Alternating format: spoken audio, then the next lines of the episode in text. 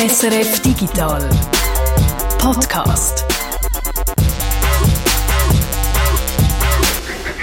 Freitag, der 25. Juni und äh, ich bin gerade ein bisschen frustriert. Der längste Tag ist schon wieder vorbei.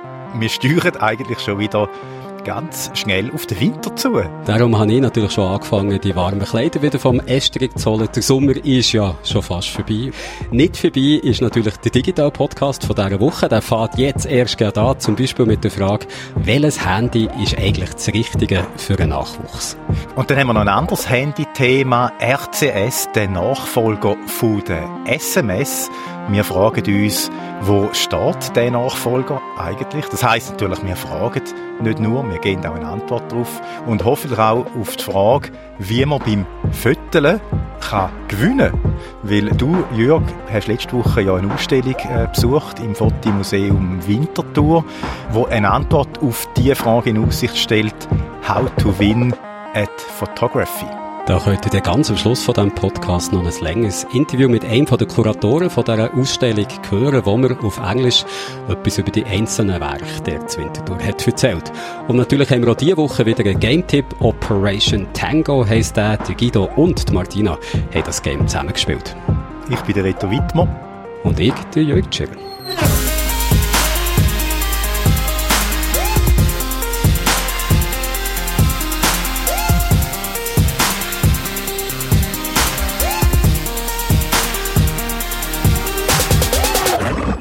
Diese Woche eine Meldung, die mich so in die frühen 1990er Jahre zurückversetzt hat. Der John McAfee ist gestorben 75-jährig.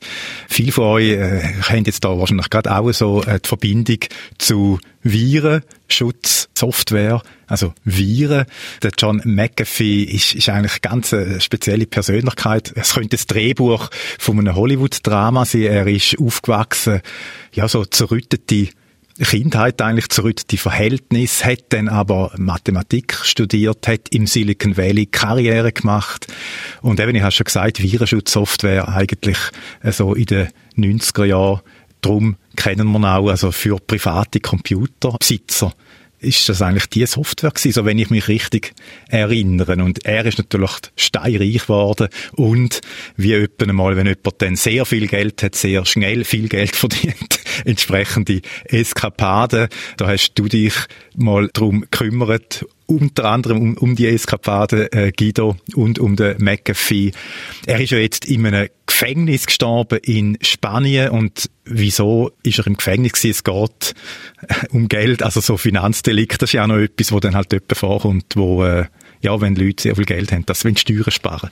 Genau, es ist um Finanzdelikt gegangen. Er war auf der Durchreise gewesen, äh, in Spanien und ist verhaftet worden von der spanischen Polizei, weil ihm eben so äh, Steuerhinterziehung in den USA vorgeworfen wird. Es ist, glaube ich, auch noch darum gegangen, um äh, lusche Sachen im Zusammenhang mit der Kryptowährung. Und er hätte jetzt Zölle von Spanien an die USA ausgeliefert werden und ist jetzt dem zuvorgekommen. Also er ist äh, gestorben im Gefängnis. Wenn ich noch interessant finde, dass er eigentlich seine Anteil am Softwareunternehmen 1994 schon verkauft hat. Also er ist eigentlich äh, nur so äh, ein paar wenige Jahre in dem Sinn der, Chef von der Softwarefirma. Was hat er denn nachher eigentlich gemacht, beruflich? Dort kommt dann eigentlich der schillernde Teil von, von seinem Leben, oder? Er hat sehr viele verschiedene Sachen gemacht, ist eine Weile lang mal in Belize gewesen, hat dort im Dschungel gelebt, hat also versucht, pflanzenbasierte Antibiotika herzustellen, hat dann müssen aus Belize flüchten, bis hin zu einem Asylantrag in Guatemala. Der Grund für das war, dass es gegen ihn Mord und Drogenhandel Vorwürfe gegeben hat in Belize, äh, wo dann aber nie erhärtet worden sind, wo dann später auch fallen gelassen worden sind. Er hat äh, eine Yogaschule mal aufgemacht, hat eine Instant Messaging App gemacht, wo das neue, ein ganzes neues Konzept war. Er hat auch politische Ambitionen gehabt. Er hat mehrmals versucht, allerdings erfolglos, sich zum Präsidentschaftskandidat küren zu lassen von der Libertarian Party in den USA. Ähm, also so eine Randpartei, wo sehr gegen jede Form von Staat ist eigentlich. Und man muss sagen, er hat auch so einen Hang zur Selbstdarstellung gehabt. Also er hat sehr gerne mit Journalisten geschwätzt, hat er selber über Blogs und Videos immer wieder direkt mit der Öffentlichkeit Öffentlichkeit geschwätzt, hat sich dort gerne so als ein, als ein harter Kerli mit Waffen und jungen Frauen inszeniert, als ein Mann, der weiß, wie es wirklich zu und her geht auf der Welt. Ähm, ich würde sagen, eine gewisse Paranoia, so einen Hang zur Verschwörungstheorie muss man ihm wahrscheinlich auch zuschreiben. Und wenn er dann eben immer wieder mit dem Gesetz in Konflikt geraten ist, meistens eigentlich äh, aus Finanz, also so finanzdeliktmäßig, dann hat er das immer auch als ein Teil von einer Verschwörung gegen ihn angeschaut. Also sehr schillernde Figur, eine sehr wechselhafte, äh, krasse Biografie. Und darum gibt's auch schon ein Doku über ihn, Gringo heißt sie. Und ich warte jetzt aber eigentlich noch auf den so richtig den Spielfilm, oder? Über sein Leben. Ich glaube, das, das muss kommen. Die Doku bezieht sich vor allem auf seine Zeit in Belize. Und ja, ja. also ich glaube, es hat insgesamt in seiner Biografie einen Haufen Material für einen Film oder eine Fernsehserie. Ich wäre jetzt nicht überrascht, wenn da schon Leute am Schreiben sind. Vor allem also nach dem Erfolg von Tiger King, oder? Wo ja letztes Jahr alle geschaut haben. Und äh, ich habe das Gefühl, er ist so eine ähnlich schillernde Figur. Reden wir noch über das Virenschutzprogramm, also mit dem, wo er eigentlich dann äh, reich geworden ist, weil es in den 90er Jahren ganz viele PC-Besitzer eben gekauft haben und äh, das ist eigentlich auch, ja, das ist McAfee gleich Virenschutz, oder? So mhm. vielleicht zehn Jahre später ist dann vielleicht eh noch Kaspersky und so und andere Firmen dann gewesen, wo halt dann auch noch gekommen sind. Was hätten das jetzt so für einen Einfluss gehabt auf das Schutzsoftware-Business allgemein? Also ich glaube, äh, so Anfang 90er Jahre ist eigentlich Computersicherheit für so ein paar wenige Spezialisten schon ein Thema gewesen, aber also für die breite Masse überhaupt nicht, oder? Da hat sich wie mhm. niemand äh, darum gekümmert und McAfee, die Software, McAfee hat das schon so ins Bewusstsein von den Leuten gerückt, oder? Ah, es gibt Viren und ah, ich sollte vielleicht meinen Computer oder meine Firma vor dem schützen. Der John McAfee selber ist in den 80er Jahren das erste Mal von einem, also sein Computer ist von einem Virus infiziert worden, von so einem von den ganz, ganz frühen Viren, wo in Pakistan geschrieben worden ist. Brain heißt der, hat verschiedene Namen, aber Brain ist so der, wo man normalerweise darunter kennt. Von dem ist er infiziert worden, also sein Computer, und hat dann sich angefangen mit Viren, Computerviren beschäftigen und hat dann das auch sofort als ein Geschäftsfeld erkannt, hat dann 1987 eben McAfee als Firma gegründet, hat die Software dann auch zuerst als Shareware verteilt und viele so über Mund-zu-Mund-Propaganda versucht zu wachsen, was ihm gelungen ist, weil er auch ein sehr guter Verkäufer war. Er hat in den frühen 90er zum Beispiel mal, hat so einen Michelangelo-Virus gegeben und äh, der John McAfee ist dort äh, zu jedem Fernsehsender und jeder äh, Zeitung gegangen und hat erzählt, wie riesig die Bedrohung sei von dem Virus, der werde Millionen Computer infizieren. Und das ist dann alles nicht eingetroffen, der hat so ein paar zehntausend Maschinen infiziert, aber der Umsatz von McAfee ist dann innerhalb von einem halben Jahr um einen Faktor 50 höher geworden. Also McAfee ist sehr lange wirklich der unangefochtene Marktführer gewesen, so in dieser Virenschutzsoftware äh, auf dem Markt. Zum seinem Höhepunkt im finanziellen hat er etwa ein Vermögen von etwa 100 Millionen Dollar gehabt. Man muss äh, sagen, dass er aber viel davon in der, das meiste eigentlich in der Finanzkrise 2008 wieder verloren hat. Und er ist ausgestiegen, wie, wie du schon gesagt hast, oder er ist sehr früh äh, aus dem Unternehmen wieder ausgestiegen, hat dort ähm, eigentlich alle seine Anteile verkauft. McAfee hat aber auch nach seinem Ausstieg den Namen und die Marke behalten und ist dann von Intel gekauft worden 2011 und zwar für 6,7 Milliarden. Also wenn dort der John McAfee seine Anteile noch ein paar behalten hätte, wäre er noch viel reicher geworden als die 100 Millionen Dollar. Man hat aber nie den Eindruck gehabt, dass er jetzt besonders traurig war, sondern im Gegenteil. Er hat eigentlich völlig sich abgewendet von der Firma McAfee, hat immer gesagt, das sei ganz schlimme Software mittlerweile und Bloatware und so. Hat behauptet, er sei froh, dass er nichts mehr damit zu tun hat. Es gibt so ein legendäres satirisches Video, das er auf seinem eigenen Kanal veröffentlicht hat, wo Millionen von Views hat. Seither, wo er so von leicht bekleideten Damen umgeben ist und ein weißes Puder schnieft und sagt, wie man McAfee soll deinstallieren und so. Also er hat an dem Ruf, den er hat in der Szene, dass er ein, ein recht ein crazy Typ ist, hat er auch aktiv selber stark mitgebaut. Wirklich crazy. Hat aber dort mal mit seiner Software Computer vor den bösen Viren geschützt.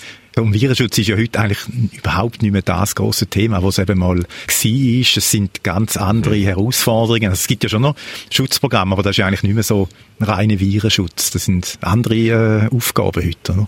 Die Herausforderungen sind viel komplexer. Heute haben wir eine ganze Palette von Malware und Sachen, die die Maschine verschlüsseln und alles Mögliche gegen das wirken eigentlich die Viren von damals recht harmlos. Es ist insgesamt einfach viel professioneller geworden, oder? Es ist heute einfach ein Teil von der organisierten Kriminalität, wo sich da in vielen Geschäftsfeldern eben wie Erpressung oder Identitätsdiebstahl oder Wirtschaftsspionage betätigt. Und entsprechend machen jetzt halt eben auch Profis äh, Computersicherheit. Das ist so ein ewiges Katz- und Maus-Spiel, wo auch viel Forschung und Entwicklung auf beiden Seiten betrieben wird. Immer wenn die Verteidiger eine Lücke schliessen, findet der Angreifer gerade wieder eine neue. Es geht um, um Haufen Geld. Und ich würde sagen, äh, Computersicherheit ist heute im Bewusstsein von allen und das dürfen wir, glaube ich, schon auch zu einem Teil mindestens John McAfee anrechnen. Verdanken wir ihm auch schon erste Verschwörungstheorien zu seinem Tod? Die eine Agentur meldet es als ein Apparent Suicide. Er ist offenbar erhängt vorgefunden worden. Es ist einfach noch nicht, das ist halt noch in Untersuchung, mhm. oder? Das ist noch nicht abgeschlossen und von dem her 100% klar. Aber das ist ja dann bei den Verschwörungstheorien namens völlig egal, oder? Es ist natürlich sofort, nachdem die Meldung um die Welt gegangen ist, äh, haben sofort die Leute das anfangen mit dem Jeffrey Epstein vergleichen, wo es ja auch den Verdacht gibt, dass der sich nicht selber umgebracht hat in seiner Quellen. Es werden dann sofort natürlich wieder Zitat von John McAfee vorgenommen, wo er selber mal sagt, dass äh, wenn er mal äh, sterben würde, dass es dann sicher nicht ein Selbstmord ist. Also so äh, eben die Selbstinszenierung und der Hang zu der Verschwörungstheorie, den er auch immer wieder mal äh, hat, der lebt jetzt natürlich weiter, oder? Und das wird jetzt befeuert durch die Aussagen, die er auch zu Lebzeiten noch gemacht hat.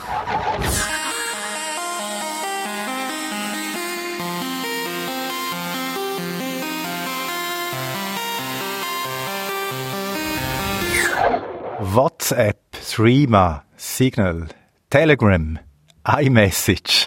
Ja, bei den verschiedenen Nachrichten-Apps für unsere Smartphones noch den Überblick zu haben, ist ja nicht ganz einfach. Und dann noch immer zu wissen, wer von den eigenen Kontakten man dann eigentlich mit welcher App kann am besten verwischen, ist erst recht schwer oder eigentlich manchmal fast unmöglich. Also da sehnt man sich fast nach den alten Zeiten zurück, wo es einfach nur ein SMS hat gegeben und sonst nichts, aber man gewusst hat, wenn man wo erreicht, nämlich immer mit SMS. Aber eben, SMS bietet lange nicht alles, was die modernen Chat-Apps können. Die Nachrichten bei SMS sind auf höchstens 160 Zeichen beschränkt. Man kann keine Gruppenchats machen und auch Dateien oder Sprachnachrichten verschicken. Das geht nicht.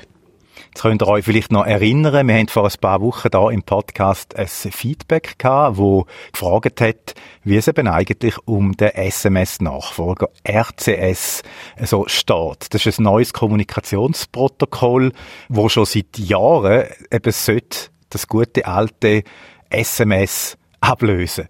Jörg, du hast dir das Feedback zu Herzen genommen. Wir nehmen uns natürlich alle Feedback zu Herzen, aber du hast es dir das besonders zu Herzen genommen und bist dieser Frage mal nachgegangen. Also, was ist los mit RCS? Da hat man eigentlich wirklich kaum etwas davon gehört. Also, SMS ist immer noch da, RCS, ich glaube, viele haben den Begriff noch nicht einmal gehört. Äh, es ist nicht wirklich etwas passiert man hört ab und zu so ein bisschen etwas von RCS. Google hat vor ein, zwei Wochen mal gemeldet, dass man jetzt bei ihnen kann RCS-Nachrichten von Ende zu Ende verschlüsselt verschicken. Also, dass wirklich nur der, was er schickt und die, was er bekommt, die Nachricht kann sehen. Aber ausser bei Google tut sich mit RCS wirklich nicht viel. Jedenfalls nicht so viel, dass RCS jetzt die anderen Nachrichtendienste würde ablösen. Du hast es ja schon gesagt, RCS, die Abkürzung, die steht übrigens für Rich Communication Service.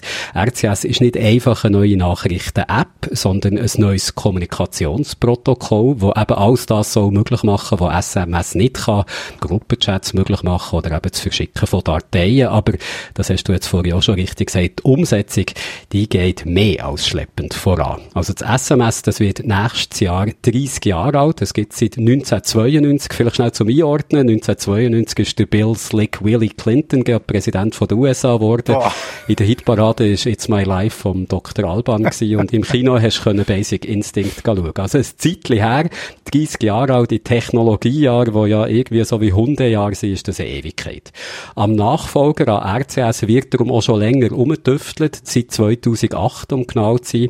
Und seitdem hat man eigentlich alle paar Jahre mal gehört, das stehen jetzt kurz vor der flächendeckenden Einführung. Vielleicht kannst du dich noch besinnen, 2012 hat RCS kurzfristig mal einen anderen Namen bekommen, da hat es unter dem Markennamen Join mit Y sollen in die Schweiz kommen. Und du weißt vielleicht selber, wie viel dass man seitdem von Join hat gehört. Ja, äh, eigentlich nichts, würde ich sagen. so, ist noch faszinierend. SMS geht so ein bisschen in Richtung Fax, oder? Uralt, aber bringst es nicht weg.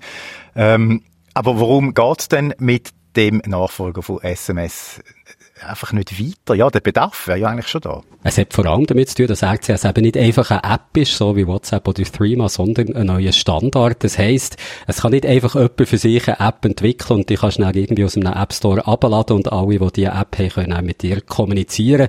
Bei einem Standard, einem neuen Kommunikationsstandard, da gibt es eben ganz viele Beteiligte, die sich auf dem müssen einigen. Und im Fall von RCS sind das viele verschiedene Parteien, also von den Geräteherstellern wie Samsung oder Apple, die das auf ihren Geräten müssen möglich machen bis zu den Telekom-Anbietern, den Netzbetreibern, wie zum Beispiel der Swisscom, die dann auch müssen schauen, dass RCS auf ihrem Netz auch laufen kann.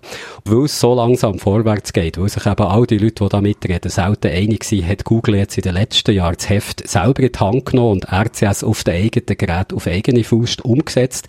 Das heisst, wenn man ein Smartphone mit Android-Betriebssystem von Google hat, dann kann man heute theoretisch schon mit RCS statt SMS kommunizieren. Aber weil Google das Ganze eben an den Telekom-Anbietern vorbei hat umgesetzt, geht's nur, wenn es gegenüber auch ein Android-Smartphone hat und auf dem Android-Smartphone auch die gleiche Messages-App braucht wie man selber. Aber wäre es jetzt nicht gerade für die Telekom-Anbieter wichtig, ein bisschen vorwärts zu machen mit dem Nachfolger eben von der SMS? Weil mit SMS haben sie ja jahrelang viel Geld, fast unanständig viel Geld verdient mit einfach so Kurznachrichten, äh, bevor dann eben die Leute auf Nachrichten-Apps gewechselt haben, wie WhatsApp und so weiter. Also es wirkt ein bisschen so, als, als wenn man da bei den Providers Geschäft irgendwie jetzt einfach ganz aufgehört und ja, darum macht man auch nicht mehr wirklich so mit Herzblut vorwärts mit dem RCS. Ich glaube, das Problem ist wirklich, dass sie so lange so viel Geld haben können verdienen mit SMS. Also wirklich, wie du sagst, unanständig viel Geld in keinem Verhältnis zu den wahren Kosten. Wegen darum haben die Anbieter lange Zeit einfach überhaupt keinen Grund gehabt, etwas Neues zu entwickeln. Das System hat für sie ja tiptop funktioniert mit SMS. Und jetzt ist es natürlich schon fast spät. Also sie haben die Entwicklung verschlafen, dass die Leute auf WhatsApp und Go haben gewechselt und die sind jetzt halt der. Also jetzt bringt es nicht mehr viel, da viel Geld reinzustecken. Außerdem haben die meisten Leute heute ja ein Smartphone Abo, wo die Nachrichten, also SMS und der auch RCS zu der Flatrate dazugehören. Also die Goldgrube, was mal war, sind solche Nachrichtendienste eben auch nicht mehr. Also auch wegen darum ist wahrscheinlich wenig Lust, um da in eine Nachfolge zu investieren. Das ist international so, es ist auch in der Schweiz so.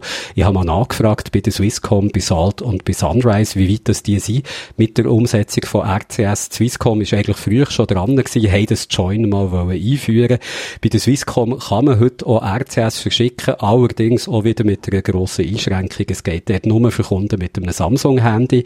Bei Salt und bei Sunrise, da gibt es im Moment überhaupt keinen Plan zu RCS. Also eher auch ein bisschen kompliziert. Und kompliziert ist es ja eigentlich schon. Ich denke, ganz viel führen irgendwie eine Excel-Liste, wo dann drin steht, welche Freunde und Bekannte welche Chat-App brauchen und wie sie es können erreichen. Und all die, wo so eine komplexe Liste müssen führen, wo jetzt vielleicht darauf gehofft haben, dass das irgendwann nicht mehr nötig ist, weil es vielleicht so einen Nachfolger von der SMS gibt, ja, die müssen jetzt wahrscheinlich doch länger warten.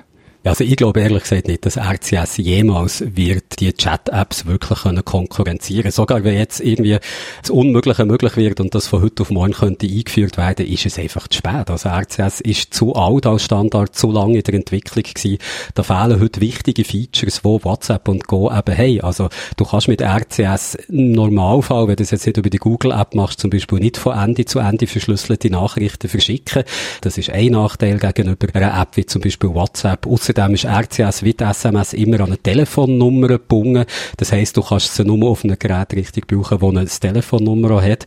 Wenn du die gleiche Nachrichten-App nehmen möchtest, brauchen auf dem Telefon, auf dem Computer, auf dem Tablet, dann geht das nicht mit RCS. Und ein anderes grosses Problem ist Apple. Apple hat einen eigenen Nachrichtendienst iMessage, wo sich die Apple-Nutzerinnen und Nutzer gratis untereinander können Nachrichten schicken mit allen Funktionen, die RCS auch hat. iMessage ist für Apple ein wichtiger Dienst, um die Leute im Apple-Ökosystem zu halten. Das heisst, auch dort ist ganz wenig Lust, um sich das mit RCS kaputt zu machen. Apple hat sich nie zu irgendwie Plänen geäussert, dass sie RCS möchten umsetzen und eigentlich alle Expertinnen und Experten, die sich in diesem Gebiet auskennen, gehen davon aus, dass sie das auch nicht werden machen.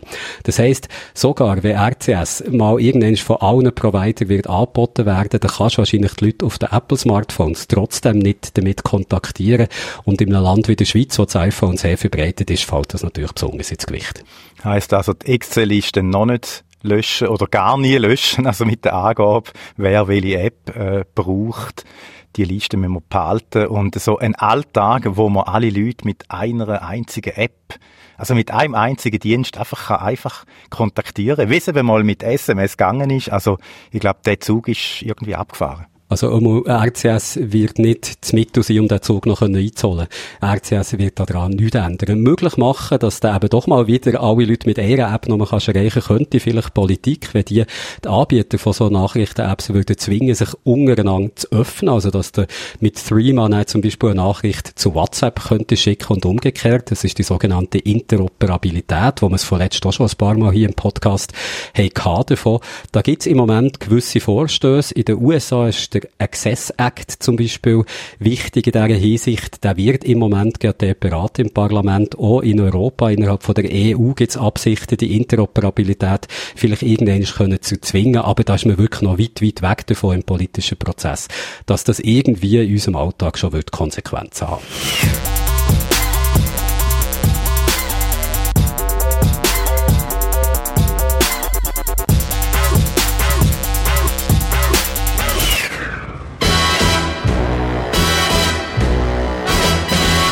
Sie fahren die schnellsten Autos, haben immer die schönsten Frauen und egal wie brenzlig die Situation gerade ist, Geheimagenten haben immer einen kühlen Kopf und finden die passende Lösung auch für das schlimmste Problem. Aber auch die besten Geheimagenten wären nichts ohne ein Team hinten dran, das sie unterstützt kein James Bond ohne Q, wo immer die neuesten Gadgets für ihn parat hat. Ein unauffälliger kleiner Lederkoffer mit 20 Schuss Munition. Hier und hier. Und ganz ähnlich ist das auch im neuesten Game Operation Tango heißt das, ein Agenten-Thriller, nicht nur zum Zuschauen, sondern man kann auch noch selber Agent spielen. Und jemand, der das ausprobiert hat, ist unsere Argentina Gassner, Martina Gassner, Entschuldigung. Du hast einiges mehr die Welt gerettet und sicher dabei einen Haufen Bösewichte verklopft, oder? Nein, ja, das mit dem Verklopfen hat leider für einen nicht so geklappt. Man hat überhaupt keine Waffe in dem Spiel. Es ist wirklich so ein Rätsel-Agenten-Game. Also ich bin die Argentinin, äh, nein, die Agentin, wo am Montag zum Beispiel einen Hochgeschwindigkeitszug gestoppt hat, wo völlig außer Kontrolle geraten ist. Aber du hast das völlig richtig gesehen. Ich hätte das alles niemals können ohne meinen Kollegen, den Guido, wo als Hacker im Hintergrund eben das alles überhaupt erst möglich gemacht hat. Operation Tango, du hast es richtig gesehen, das ist ein Game für zwei. Nur so kann man es übrigens spielen. Es gibt keine Alleinspieloption. Ein Spiel, wo sich wirklich einfach zu 100 100% auf Kommunikation zwischen diesen zwei Spielern verlässt, weil um nichts anderes geht es letztendlich. Es ist wie in jeder guten Beziehung Kommunikation, Martina, ist das A und O natürlich nicht nur bei den Game-Agenten, aber dort erst recht und darum nimmt es mir jetzt natürlich Hunger, was kommuniziert man denn in so einem Game wie Operation Tango miteinander? Man probiert vor allem am anderen ständig zu erklären, was man vor sich sieht. Weil die zwei Spieler, die haben asymmetrische Informationen, also man sieht nicht gleich vor sich. Ein ist Agent, wo an die verschiedensten Orte auf der Welt geschickt wird, dort rumläuft, Sachen findet, ähm, Sachen betätigt. Der andere ist mehr im Cyberspace. Ein Hacker, wo am Agent eben nicht nur sprichwörtlich Türen öffnen kann tönen tut es dann ungefähr so. Jetzt kommt der AI Sentinel auf mich los und dann zeigt es mir einfach ein Symbol an. Ein Kreis aussen und innen ein Dreieck mit nochmal einem Dreieck innen drin. Also vier Dreiecke innen und innen, wo ein grosses Dreieck bildet. Zwei Sekunden, eine Sekunde, null. Uh. 900. glaube vor, vor null hast du den noch verwischt. Accessing Mainframe. Ich bin drin. Uh. Das klingt nach einem hochspannenden Let's Play, das ihr da zusammen habt gemacht. Wie hat's euch denn gefallen? Also, wie war das gewesen, eines mehr die Welt zu retten als Agententeam? Richtig lässig eigentlich. Also, es ist ein Spiel, wo voraussetzt, dass man will miteinander gut kommunizieren, dass beide wollen die Rätsel lösen, weil wenn sich ein querstellt oder zum Spaß etwas erzählt, wo nicht der Wahrheit entspricht, dann hat man keine Chance. Also, ich mag wirklich, dass das Kommunizieren miteinander so wichtig ist. Ich mag, dass beide Figuren im Spiel eigentlich auch gleich wichtig sind. Es ist nicht so, als würde der Hacker ständig für einen Agent irgendwie einen Zahlencode vorlesen, sondern man ist so 50-50 gleich beteiligt am, am Lösen vom Problem. Also mir hat es wirklich viel Spaß gemacht, vor allem auch, weil die Aufgaben, wo man hat, die Minigames, die sind wahnsinnig kurz und auch recht abwechslungsreich. Operation Tango gibt's für Windows PC, für die Xbox und für die Playstation. Die Martina und der Guido haben es zusammen gespielt. Im Let's Play kann man anschauen auf unserem YouTube-Kanal SRF Digital heisst der. Und auch nächsten Montag gibt's dort wieder ein Let's Play am 8. Uhr am Abend. Und auch diesmal musst du es nicht allein spielen, gell Martina? Mhm. Ich habe mir drei Leute eingeladen, um mit mir Mario Golf Super Rush zu spielen. Das ist das neue Golfspiel von Nintendo. Die haben übrigens schon ganz einen Haufen relativ erfolgreiche Golfspiele gemacht. Der sechste Ableger ist es mittlerweile und ich darf so gerne auch schon ein ganzes Zeitchen spielen und muss sagen, es macht bis jetzt recht viel Spaß. Es gibt nämlich nicht nur einfach Golf, es gibt zum Beispiel Speed Golf, das könnte etwas sein, wo der Stefan Raab erfunden hat. Weißt du, so, mit durch den Wald, der schneller ist der geschwinder, mit Ellenbogen die anderen aus dem Weg rammen. Also es wird verrückt, es wird aufregend und es wird sehr spaßig. Aber sich mit den Golfschlägen für prügeln kann man nicht dabei. Nein, das, hat, das lässt Nintendo natürlich nicht zu, Jürgen. Damn. Mario Golf Super Rush heisst unser nächstes Let's Play, kann man wie immer sehen, ab der 8. am Montag auf unserem YouTube-Kanal SRF Digital.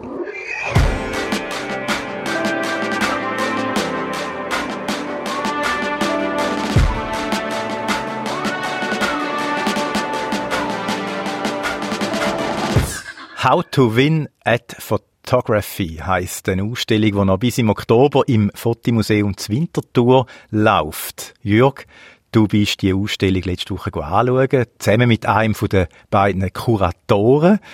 Vielleicht kannst du uns ja dann noch verraten, wie man da jetzt genau gemacht, dass man eben gewinnt beim Fotografieren.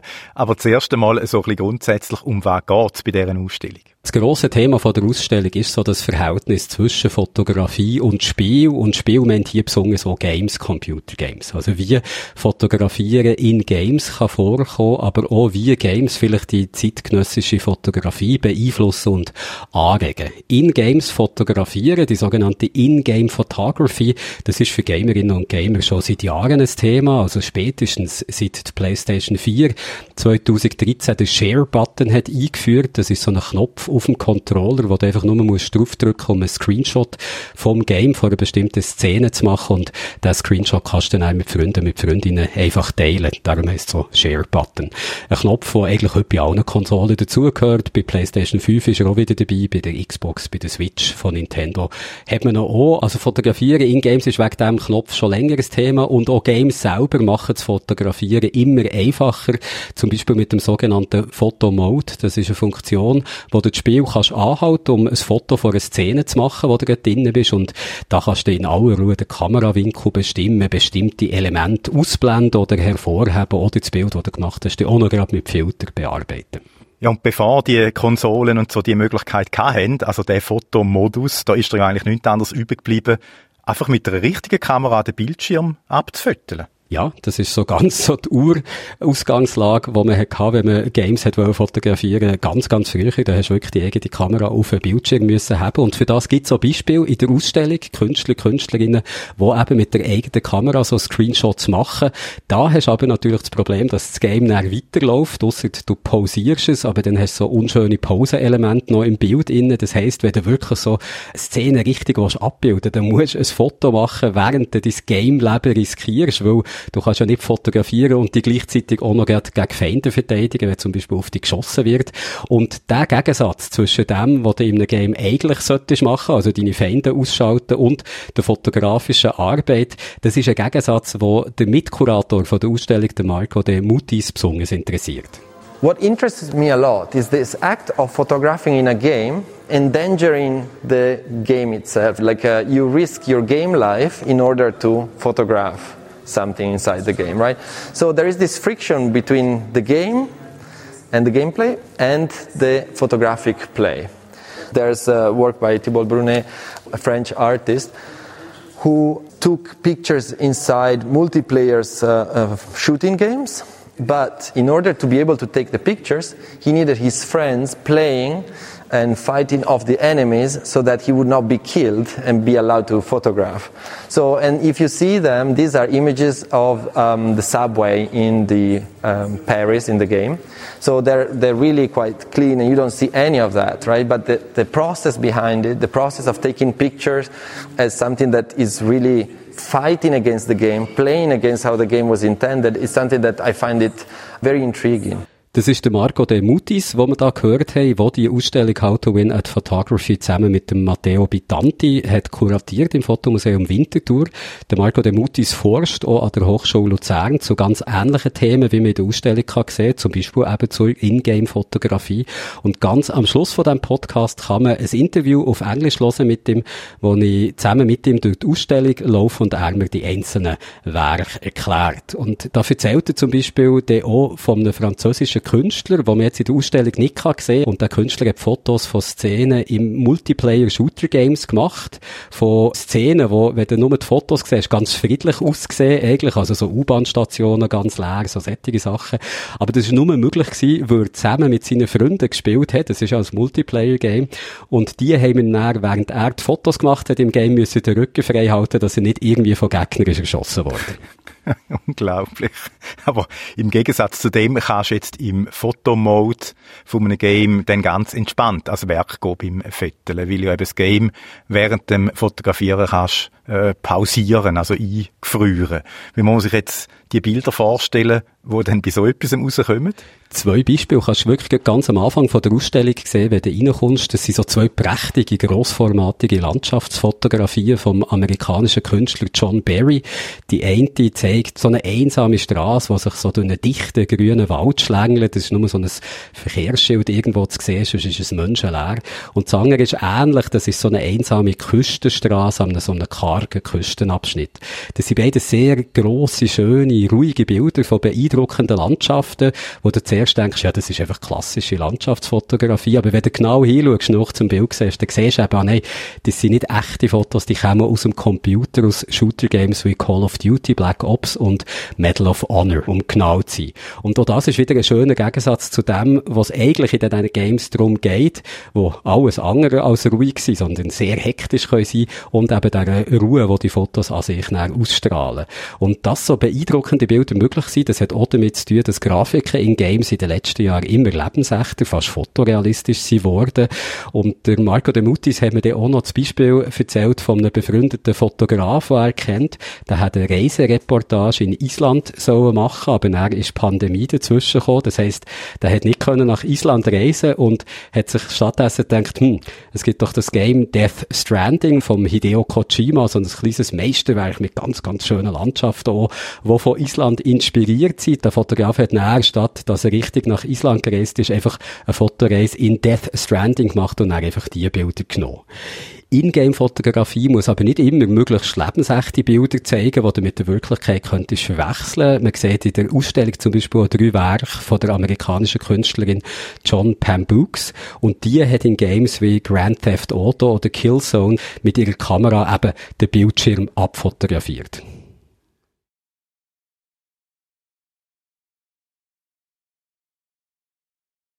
Ja, John Pambukes hat allerdings in Grand Theft Auto oder Killzone nicht Kampfszenen fotografiert, sondern nur einen Ausschnitt vom Himmel von dem Game. Also sie hat den Controller nach oben gesteuert, so dass ihre Spielfigur in Himmel hat geschaut und hat das Bild dann eben abfotografiert und die Bilder musst du so als fast monochrome, fast einfarbige, grosse Farbfläche vorstellen, was vielleicht mal so einen Farbverlauf zur Sonne hin hat oder wo du so ganz leicht weisse Wochen siehst und die strahlen auch wieder so eine Ruhe und Harmonie aus, der eben im starken Kontrast zum eigentlichen Inhalt von diesen Games steht. Und für Marco De Mutis, einer den Kuratoren der Ausstellung, ist das eben ein weiteres Beispiel für so einen kleinen Akt von Rebellion, wo sich Künstlerin da der Rolle entzieht, wo das Game eigentlich für sie hat vorgesehen. Ein anderes Werk, das man auch im ersten Raum sieht, das hat mir persönlich sehr gut gefallen. Das ist wieder ein Künstler aus den USA, der Corey Archangel, der lebt, glaube ich, mittlerweile aber in Norwegen.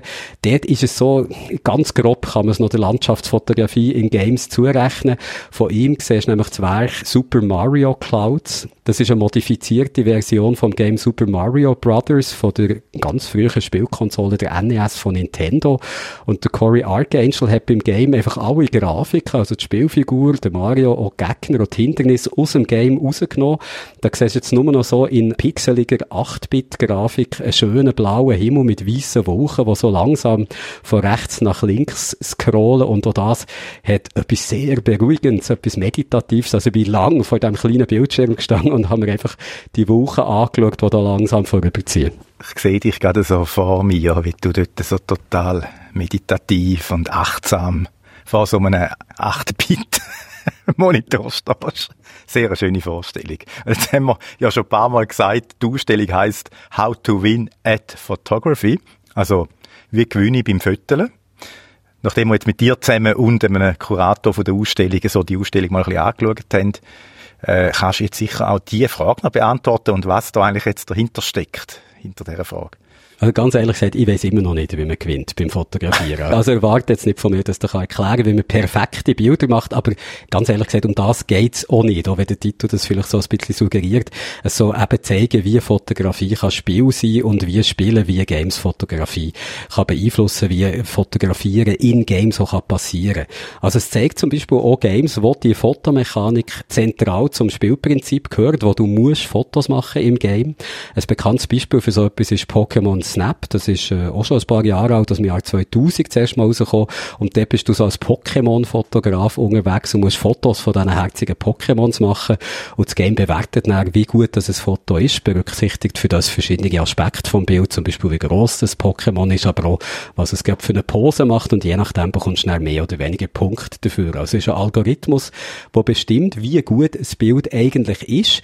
Und in der Ausstellung siehst du dann eben, dass das nicht nur in Games so ist, dass so ein Algorithmus deine Fotos bewertet, sondern dass es auch in den sozialen Medien ein bisschen so läuft. Also, dass es Bilder gibt, die einer bestimmten Ästhetik müssen entsprechen, damit sie mehr Likes bekommen von den anderen Nutzerinnen und Nutzern. Also eben, dass du dein Avocado-Toast bei Instagram aus einem ganz speziellen Winkel und auf eine ganz spezielle Art musst fotografieren, nach ganz bestimmten Regeln komponieren, weder bei der Fotografie willst gewinnen, weder eben so viele Likes wie möglich willst bekommen. Und zu was das führt, das sieht man auch in einem von den Werken von der Ausstellung, nämlich dazu führt, dass alle Bilder bei Instagram irgendwie gleich aussehen.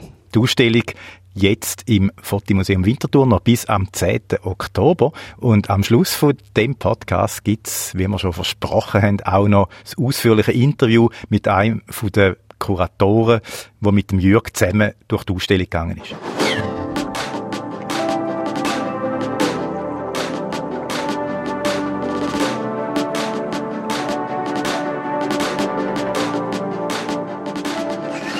Ich habe vor kurzem mal wieder mit meiner Schwester telefoniert, die zwei Jungs hat. Und dann hat sie mir so ein bisschen, ja, ich will nicht sagen klackt, aber ja, mal auf eine Art schon, dass es so schwierig ist, weil jetzt der Älter braucht unbedingt jetzt ein eigenes Smartphone, weil alle in der Klasse haben schon eins und das ist es, ja, es ist wirklich ein Drama, weil er ist ausgeschlossen von irgendwelchen Chats und so. Und äh, ja, sie haben ihm jetzt mittlerweile eins äh, gekauft und das ist natürlich für ihn oder generell für ein Kind ja wahrscheinlich ein wahnsinnig großer Moment heute, oder? So eine Unabhängigkeit auch.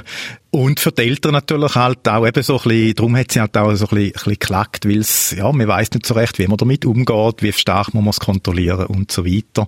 Dass es eben nicht schon von Anfang an auch irgendwo schief geht und die Nutzung eben dann äh, vielleicht, ja, dass es nicht, nicht nur, nicht nur gut ist. Guido, dich wird das in ein paar Jahren dann auch äh, beschäftigen. es geht ja mit schneller, als man meint.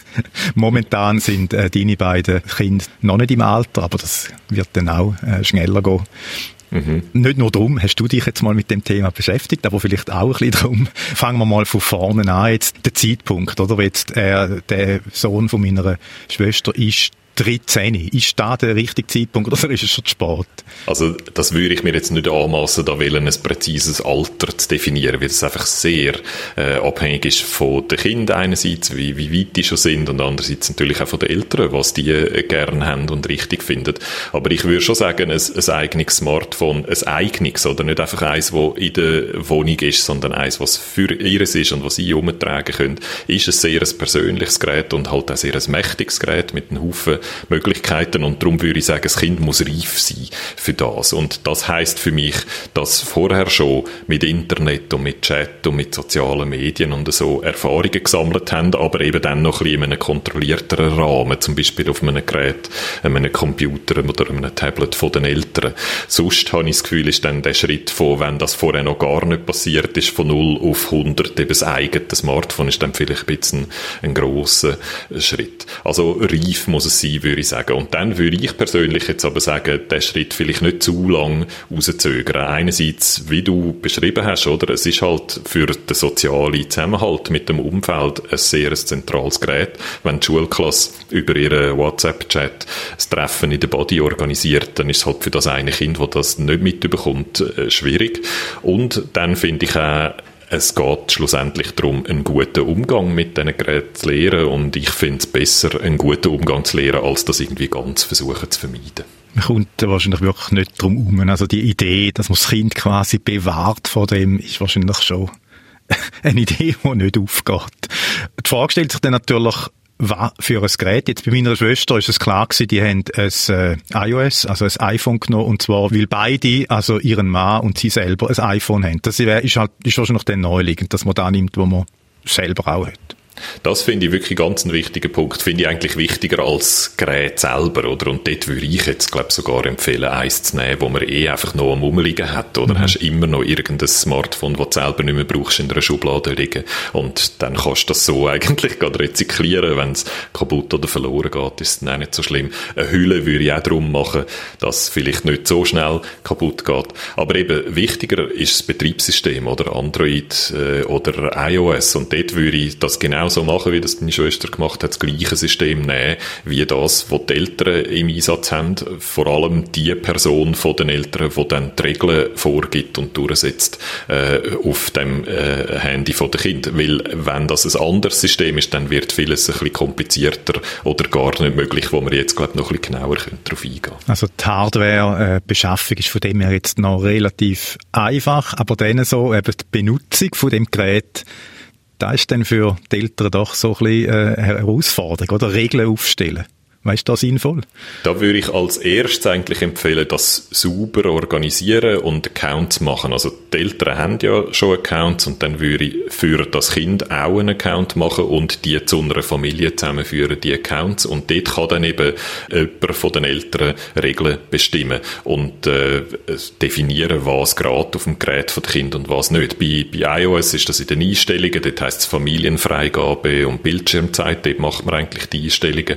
Und bei Android hat man für das eine separate App, wo Family Link heißt. Also das alles einmal einrichten, das ist ein Aufwand, das ist nicht abzustreiten, aber das hilft enorm, weil du kannst dort einfach sehr viel organisieren. Zum Beispiel darf das Kind selber Apps installieren oder nicht. Ähm, man kann das auch so einstellen, dass wenn das Kind möchte eine App installieren, dass dann bei dir auf dem älteren Gerät eine Anfrage aufpoppt, wo dann du ja oder nein kannst sagen. Du kannst die ganze Abrechnung über das ältere Teil laufen lassen also dass das dann über deinen Account, über deine Kreditkarte läuft, auch dort wieder jeweils mit einer Anfrage. Also wenn das Kind in einer App etwas möchte posten, dann kannst du das nicht einfach selber machen und dann in allfällige Kostenfallen hineinlaufen, sondern es kommt dann auch wieder eine Anfrage zu dir, wo du wieder kannst ja oder nein sagen. Und ich glaube, das Wichtigste ist Zeit, oder? Weil das ist in der Regel erfahrungsgemäß in der Familie der Hauptstreitpunkt. Und das kann man dann, wenn man es so organisiert, eben auch so definieren. Man kann dann je nach System entweder für einzelne Apps oder für eine Kategorie von Apps oder einfach total sagen, wie viel Zeit das Kind darf auf dem eigenen Gerät verbringen äh, und was für Apps das darf nutzen. Der mit der Zeit, der ist ja eigentlich schon bevor sie ein eigenes Gerät haben, ein riesen Thema, habe ich mir sagen lassen. Eben wenn es halt vielleicht ein Smartphone vom Vater ab und zu dürfen brauchen zum Gamen oder irgendetwas machen. Also der mit dem Zeit aushandeln, der ist man wahrscheinlich schon gewöhnt, bevor das Kind ein eigenes Gerät hat. Jetzt gibt es dann äh, sinnvolle Richtlinien oder ist das auch, ja, ist wahrscheinlich auch vom Alter dann abhängig? Genau, also das würde ich auch wieder sehr vom Alter abhängig machen und von wie die Konflikte laufen in der Familie und was halt auch die Familie selber für sinnvoll erachtet. Aber ich würde so folgende Ratschläge noch mit auf den Weg geben. Das eine, was ich finde, was man sollte machen, ist über Geld nachdenken. Also wie genau möchte man das mit dem Zahlen organisieren? Die einfache Art wäre, es läuft einfach alles über meine eigene Kreditkarte und ich sage amix ja oder nein, wenn das Kind etwas will. Das ist aber dann halt auch jedes Mal eine Diskussion, oder? Von dem her, das ist vielleicht anstrengend. Darum eine andere Variante wäre auch noch, dass man so mit diesen Guthabenkarten arbeitet, wo sie dann selber können von ihrem Sackgeld kaufen, auf ihren Account draufladen und dann selber entscheiden, was mit dem Geld machen, zum auch so ein bisschen zu lernen, was ist denn das Wert, was du da jeweils ausgibst, oder? Dass es nicht einfach so rein virtuell bleibt, wie wenn es die Kreditkarte von Mami oder Papi ist. Und eine andere Variante, wo Leute auch machen, sind so Tauschgeschäfte aushandeln, oder? Wenn die App installieren die so und so viel kostet, dann musst du zuerst selber, selber erledigen, zum Beispiel, oder? Also das ist das eine, was ich finde, wo man sollte nachdenken und eine Lösung finden für sich. Und das andere ist, glaube ich, sich selber bewusst machen, dass das wahrscheinlich ein permanenter Verhalten Handlungsprozess ist, dass man die Regeln nicht einmal definiert und dann ist es so, sondern dass man das konstant mit dem Kind zusammen aushandelt, in deren Aushandlung dann auch die Möglichkeit hat, selber zu erklären, warum man die Regeln setzt, was man selber für Vorlieben hat das Kind umgekehrt muss erklären, warum ihnen das jetzt so dermaßen wichtig ist. Das gibt einem dann auch eine Möglichkeit, vielleicht ein bisschen besser zu verstehen, warum es für das Kind so wichtig ist.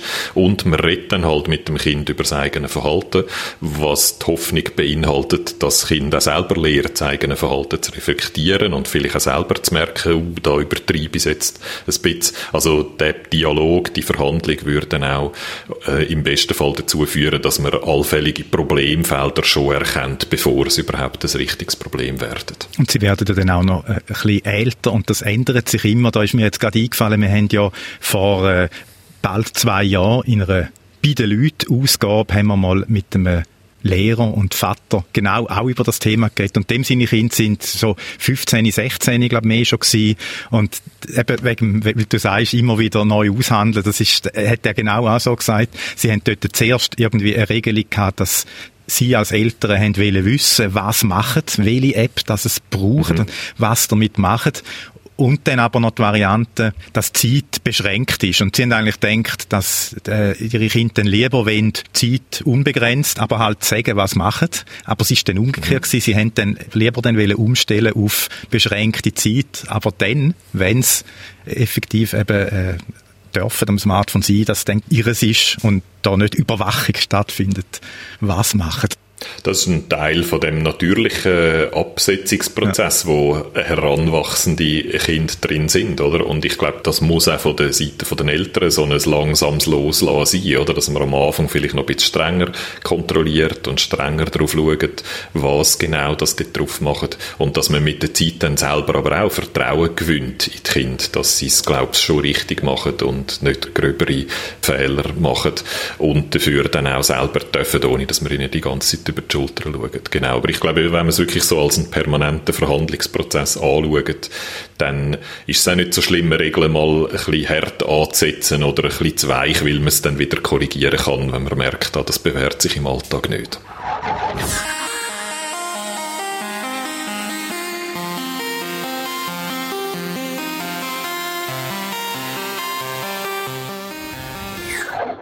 Jetzt habe ich gerade vorher das Stichwort bei den Leuten erwähnt und das führt uns dazu, dass wir feststellen, es ist ja schon wieder Sommer, das heißt, die nächste Staffel von unserer Erfolgsserie äh, geht an den Start. Es ist die siebte, die siebte Staffel. Ich habe gerade nachgeschaut, wahnsinnig. Also SRF Digital bei den Leuten kommt schon bald wieder.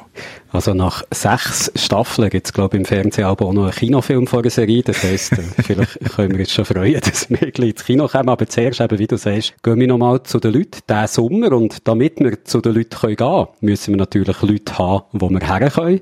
Und darum jetzt wieder der Aufruf, meldet euch, wenn ihr etwas Interessantes zu erzählen habt aus eurem digitalen Alltag, wenn ihr mal mit uns wollt über eure digitalen Probleme reden oder vielleicht eure digitalen Lösungen. Wir kommen wie immer gern bei euch vorbei. Und das Ganze geht los Ende Juli. 30. Juli ist die erste Ausgabe.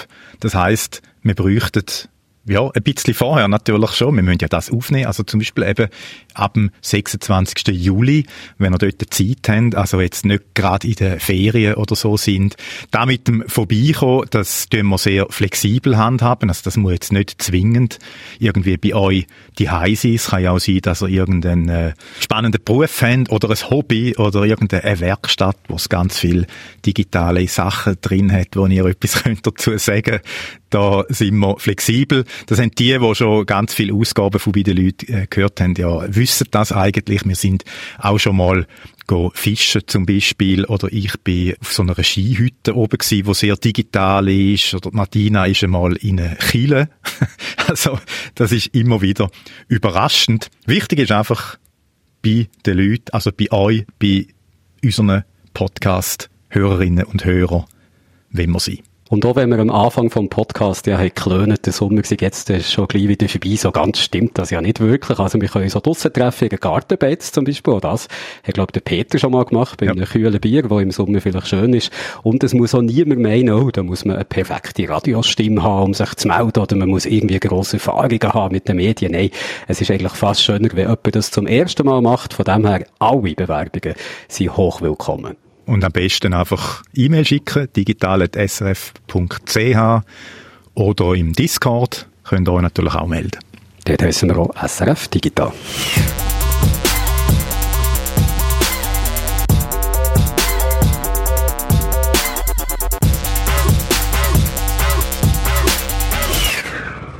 Feedback und wir haben immer Freude am Feedback, das ihr uns schickt und diese Woche, muss ich sagen, haben wir besonders Freude gehabt, weil wir haben viel ganz, ganz positives Feedback bekommen. Zum Beispiel vom Christoph.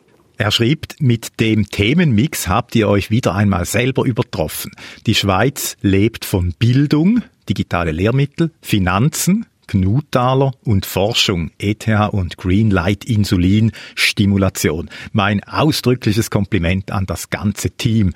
Weltklasse! Warte schnell, ich muss mir schnell selber auf die Schulter klopfen. und wenn ich schon am Klopfen bin, kann ich noch weiter klopfen. Weil der Jan hat uns auch noch geschrieben. Ich schätze die gewählten Themen und die kollegiale Moderation sehr. Also, jetzt müsste ich dir eigentlich auf die Schulter klopfen. Weil wir so gute Kollegen sind, ganz genau. Und auch am Jan, danke vielmals. Wir haben natürlich nicht nur Freude an positivem Feedback, die könnt uns auch schreiben, wenn euch etwas nicht passt hat, aber wenn ihr mal das Lob habt, müsst ihr euch natürlich auch nicht zurückhalten. Der Jan hat übrigens noch mehr geschrieben, außer dass er die kollegiale Moderation sehr schätzt. Er hat auch noch eine Ergänzung gehabt zu unserem Beitrag zum digitalen Geld. Da hat er sich nämlich zurückerinnert ins Jahr 1996 an die Cash-Karte. Ja, und da habe ich wirklich zuerst ein bisschen, also ein bisschen länger müssen studieren. Ich hatte eine Cash-Karte. Aber dann ist mir es wirklich auch wieder in den Sinn gekommen, das hätte es mal gegeben. Da ist so ein äh, Cash-Symbol irgendwie drauf gewesen auf der, auf der EC-Karte. Und das ist ein, ein Cash-Chip ist dann da noch drauf gewesen. Das ist 1996 eingeführt worden, so als elektronisches Portemonnaie. Und man hat das eigentlich am glaube, wenn ich mich richtig erinnere, am Bankomat hat man es aufgeladen mit bis zu 300 Franken. Also eigentlich eine, Prepaid-Karte. Und dann hat man können zahlen. Also es ist eigentlich dann wie Bargeld gewesen und von dem her wahrscheinlich auch anonym, weil man eben keine Verbindung gebraucht hat zu einem ein Server. Also es ist eigentlich wirklich mehr gewesen wie eine, wie eine, wie eine, wie eine Note. Oder wie ein Gnutaler quasi, wo man letzte Woche ein bisschen davon hat gehört, weil das digitale Zahlen anonym möglich macht. Ich habe keine Ahnung mehr gehabt, dass es die Cashkarte jemals hat gegeben. Ich hätte jetzt behauptet, das hätte irgendetwas mit der Wirtschaftszeitung Cash zu tun gehabt. Das ist das Einzige. Der, der Gedanke ist mir zuerst eben auch gekommen, genau. Dann haben wir es letzte Woche ja noch von der Digitalisierung bei den Lehrmitteln in unseren Schulen. Etwas, wo wir jetzt in diesem Podcast auch noch darüber reden, später noch. Ein Thema, das polarisiert hat, wo verständlicherweise viele Leute eine Meinung haben. Also jeder ist mal in die Schule gegangen und viele haben auch Kinder, die jetzt in die Schule gehen. Und es hat viele Reaktionen gegeben bei uns. Bei Discord hat es eine intensive Diskussion rund um das Thema gegeben. Das ist sehr cool, ja. Der äh, User Jobs äh, hat geschrieben, zuerst nochmal ein Lob. Hallo zusammen, die Episode hat mir wie immer super gefallen. Also nochmal, auch da nochmal, danke so, vielmals. So, nochmal klopfen auf die Kannst du nochmal klopfen, ja. Und dann also schreibt er, beim Thema Digitalisierung und Schule würde er oder sie immer emotional werden. Es äh, könne ja nicht sein, dass die Digitalisierung daran scheitert, dass es in der Schule keine Hardware gibt. Ja, das ist ja eigentlich so die Hauptaussage mhm. im Beitrag letzte Woche im Podcast, dass eben die Umstellung in der Schule auf digitale Lehrmittel häufig daran scheitert, dass eben in vielen Schulen entweder zu wenig Computer rum sind oder zum Teil sogar gar keine. Und da gibt's ja dann die Idee Bring Your Own Device, dass halt äh, jede Schülerin äh, eigenes Gerät mitbringt, was aber natürlich das Risiko ein bisschen grösser macht, dass dann ein Graben Graben, einen grösseren Graben gibt, halt zwischen den Eltern, die sich ein Notebook können leisten für ihre Kinder und denen, die das nicht können oder auch nicht wollen. Und da macht Jobs noch einen, einen Vorschlag, es, so eine Hybridform von Bring Your Own Device, dass Schulen könnten ja Computer zur Verfügung stellen, also Geräte quasi zum äh, Ausleihen. Und nach der Schulzeit könnte man es dann abkaufen oder halt wieder äh, zurückgeben. So Bring Your Own Device auf, einfach auf eine gewisse Zeit. Finde ich noch einen interessanten Gedanke. Auf Leasing-Basis eigentlich fast. Ja. ja. Hast, mir hast gesagt, bei Discord ist viel diskutiert worden um das Thema, oder Hatamoto hat sich gemeldet, ich behaupte jetzt mal, es ist ein Mann wegen dem O am Schluss, und der Hatamoto hat auch die Angst, dass einzelne Kinder könnten abgehängt werden, dass es da also einen Graben gibt, oder einen noch grösser macht, was es schon gibt, wenn alles mehr digital wird im Unterricht. Darum sieht er keinen Grund, alles digital zu machen, also Kompetenz äh, Sache in Papierform zu organisieren, abzulegen, die sind ja nach wie vor auch wichtig. Und wenn es eben doch digital gemacht wird, dann ist es wichtig, die entsprechenden Kompetenzen für das zu vermitteln. Also das Verständnis zum Beispiel, wie das eine Datenbank funktioniert oder wie Daten im Internet gesammelt werden. Und das ist eigentlich die Aufgabe von dem Fach Medien und Informatik, also die Kompetenzen zu fördern. Der Daniel hat dann noch ergänzt, er sagt, ich sage allerdings nur so vom Hören sagen, hat er gehört, dass sich in Kanada scheinbar Leute beschweren darüber, dass ihre Kinder keine Unterschriften mehr schreiben können, weil eben der Unterricht nur noch digital durchgeführt wird da sage ich natürlich ja ein Grund mehr, dass wir endlich eine digitale Unterschrift brauchen. ich bekomme aus Gründen, wo wir vielleicht in einem späteren Podcast irgendwann noch darüber reden, im Moment sehr viele eingeschriebene Briefe und jedes Mal läutet der Pöstler und dann muss ich so eine digitale Unterschrift mit dem Finger auf der Smartphone-Oberfläche machen vom Pöstler und meine Kompetenzen in Sachen digitale Unterschrift, die sind sehr beschränkt, muss ich sagen. das geht mir auch so, ja. Ich, ich bin froh gewesen, wo jetzt während Corona eigentlich immer hat geheißen, man muss nicht unterschreiben, der macht selber. Habe ich super gefunden.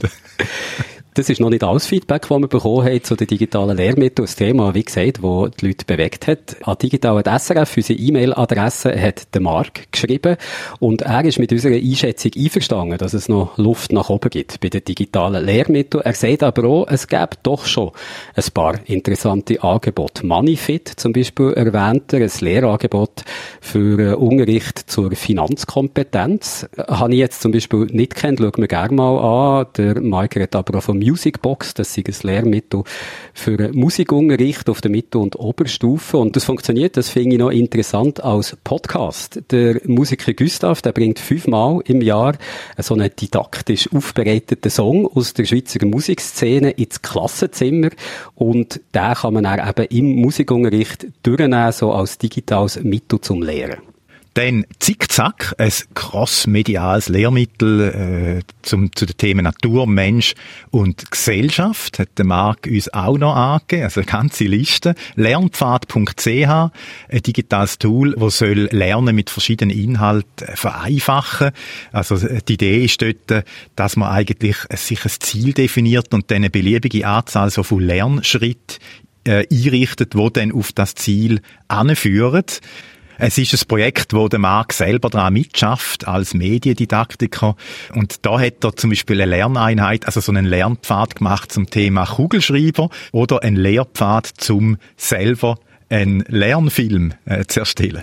Also man sieht, es gibt wirklich viel verschiedene Projekte, was mhm. digitales Lehren angeht. Teils kommen sie aus der Privatwirtschaft, teils sind es die kantonalen Lehrmittelverlage, die dahinter stecken, teils ist es einfach die Initiative von einzelnen Personen, die so etwas möglich macht. Insgesamt weg darum natürlich recht unübersichtlich und die Unübersichtlichkeit ist, glaube ich, etwas, was ein anderer von unseren Podcast-Hörern hat gestört. Der Christoph nämlich sagt, er sei direkt betroffen. Er unterrichtet an einer Oberstufe das Fach Medien und Informatik und ist dort für die ICT, also für die Infrastruktur verantwortlich. Und er schreibt, was habe ich mich in den letzten Jahren ab der Digitalisierung der Lehrmittel geärgert? Unglaublich, wie unkoordiniert sich diese Landschaft bewegt hat. Leider scheint noch keine konkrete Besserung in Sicht. Auch dass es tatsächlich so war, dass die neuen Lehrmittel für das Fach Medien und Informatik in gedruckter Form erschienen sind, hat mich damals ungläubig erstarren lassen. Jede Schule stellt nun total eigene Sequenzen zusammen und es wird eine Unmenge an Ressourcen in den Schulhäusern investiert, um den Job zu erledigen, der an einer anderen Stelle übernommen werden sollte. Das tönt jetzt vielleicht äh, ein bisschen frustriert, aber es ist nicht so schlimm. Der Christoph schreibt nämlich auch weiter. Genug gejammert, der Unterricht in diesen Themenfeldern macht ja auch unglaublich Spaß und es gibt eine Unmenge an Möglichkeiten mit den Kids spannende Inhalte zu entdecken. Also insgesamt kann man sicher sagen, das ganze Thema digitale Lehrmittel, auch digitale Schule von der Zukunft, das ist etwas, wo für viel Gesprächsstoff sorgt, etwas, wo viele Leute äh, sich Gedanken darüber machen und das Thema, wo wir auch dranbleiben, nämlich jetzt geht weiter, Reto, geht es zum zweiten Teil von der digitalen Lehrmittel. Der Christoph schreibt ja unglaublich, wie unkoordiniert sich diese Landschaft bewegt hat. Und ich kann mir vorstellen, dass er eventuell eben meint, dass es sehr viele verschiedene äh, Beteiligte, viele Player hat in diesem Bereich von der digitalen mhm. Lehrmittel, von den Lehrmitteln ganz allgemein. Und das macht es eben nicht übersichtlicher. Also das ist wenigstens auch so der Eindruck, den ich jetzt so ein bisschen mhm. habe, wenn ich das Ganze habe gehört. Es ist mein auch Eindruck, ich habe mich jetzt intensiv in der letzten Zeit damit beschäftigt. Das ist wahnsinnig vielfältig, das macht es wirklich auch spannend. Aber eben zum Beispiel auch schon nur die Vorstellung, was genau Digitalisierung eigentlich ist, ist eben wirklich krass unterschiedlich. Also das ist eine riesige Spannweite. Das hat mir der Dirk Feinger gesagt. Er ist vom Zürcher Lehrmittelverlag. Also das ist so einer, ja, von, kann man sagen, von den grossen Player im, im Lehrmittelgeschäft. Für viele Lehrpersonen ist Digitalisierung immer noch, kann ich PDF haben zum Ausdrucken? Oder? Das ist für viele immer noch Digitalisierung und das ist für uns keine Digitalisierung. Das ist für, für uns einfach ein, ein Analoginstrument elektronisch zur Verfügung gestellt. Die, die, sich vor allem um die Schulorganisation kümmern, die wollen gerne alles auf einen Knopfdruck und zwar so, dass sie es gerade können auf die verschiedenen Schulen und Fachschaften verteilen oder, oder Lehrer verteilen. Das ist alles wichtig natürlich für die Tätigkeit und der Aufwand von, von einer Lehrperson oder Schulleiter.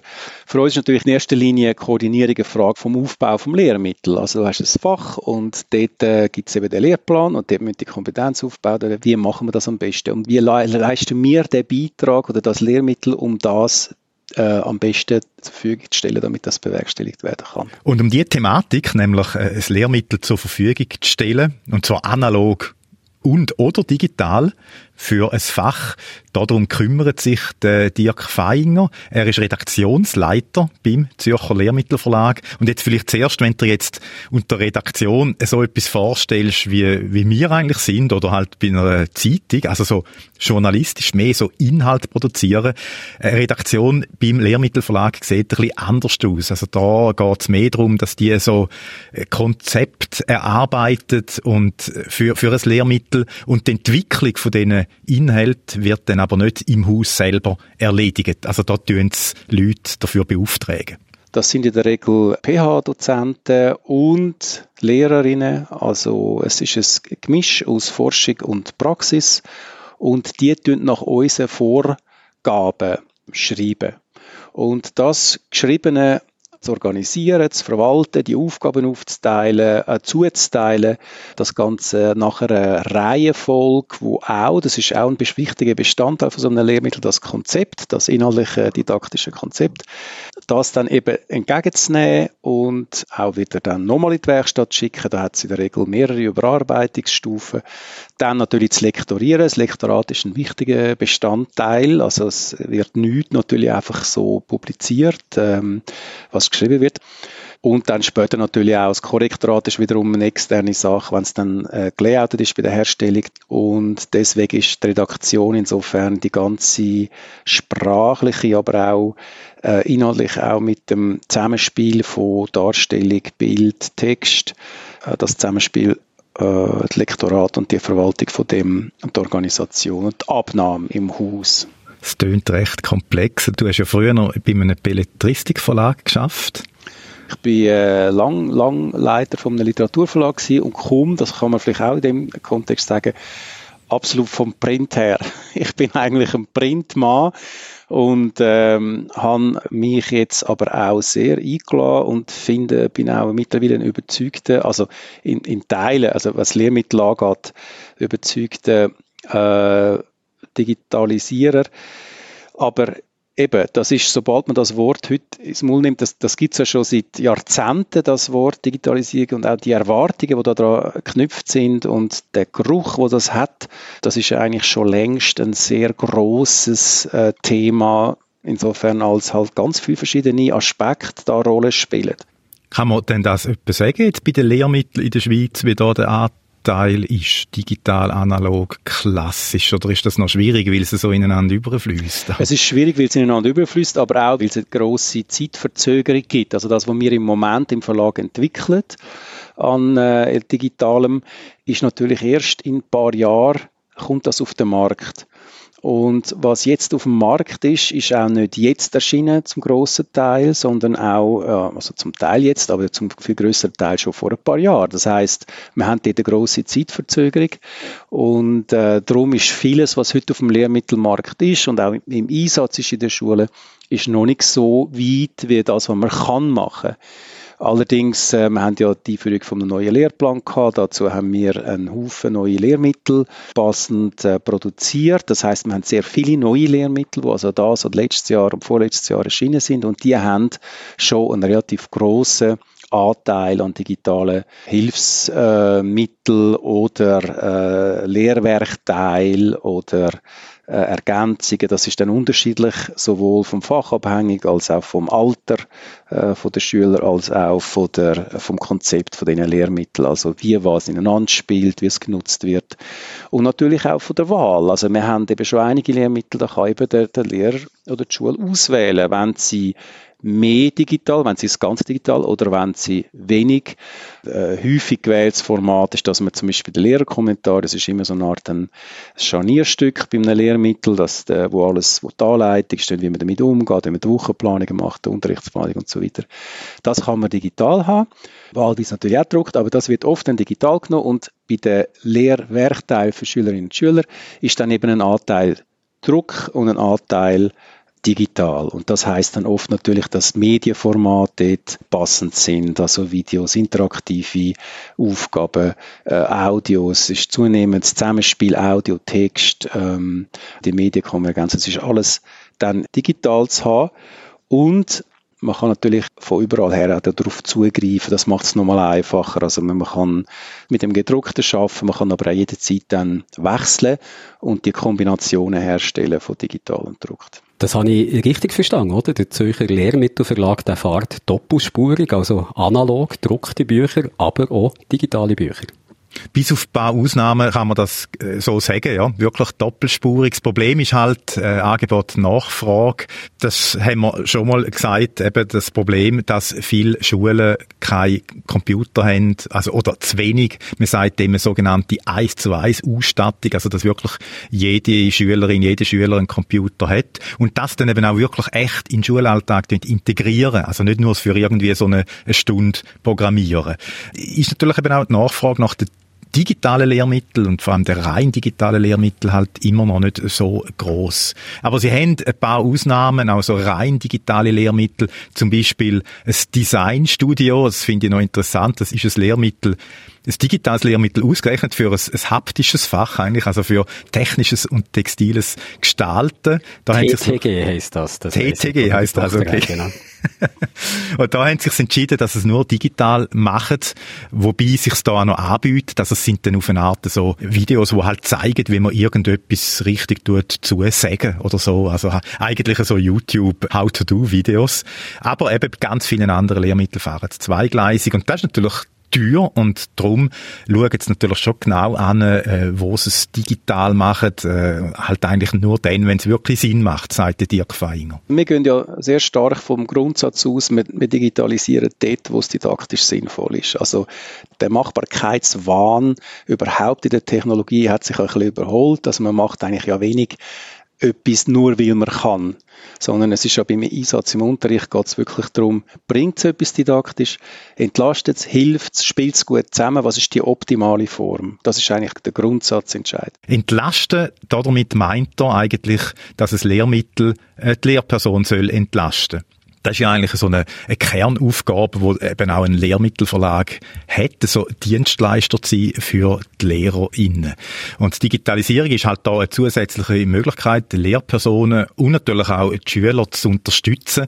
Und eine von der ganz grossen Herausforderungen für einen Verlag ist da, dass wir etwas so einfach wie möglich und so komplex wie nötig machen. Also wir wollen so viel Material, Auswahl, Element zur Verfügung stellen, aber gleichzeitig soll das Lehrmittel eigentlich völlig komplikationsfrei, schnell verständlich, simpel, sofort einsetzbar sein. Das Medienformat soll eigentlich nur noch ein Instrument sein oder eine Erfüllung sein von dem didaktischen Zweck. Und deswegen versuchen wir es immer so zu denken. Also, wir versuchen das Lehrmittel zu sehen, was muss es können erfüllen, wie ist es praktisch, wie ist es sinnvoll.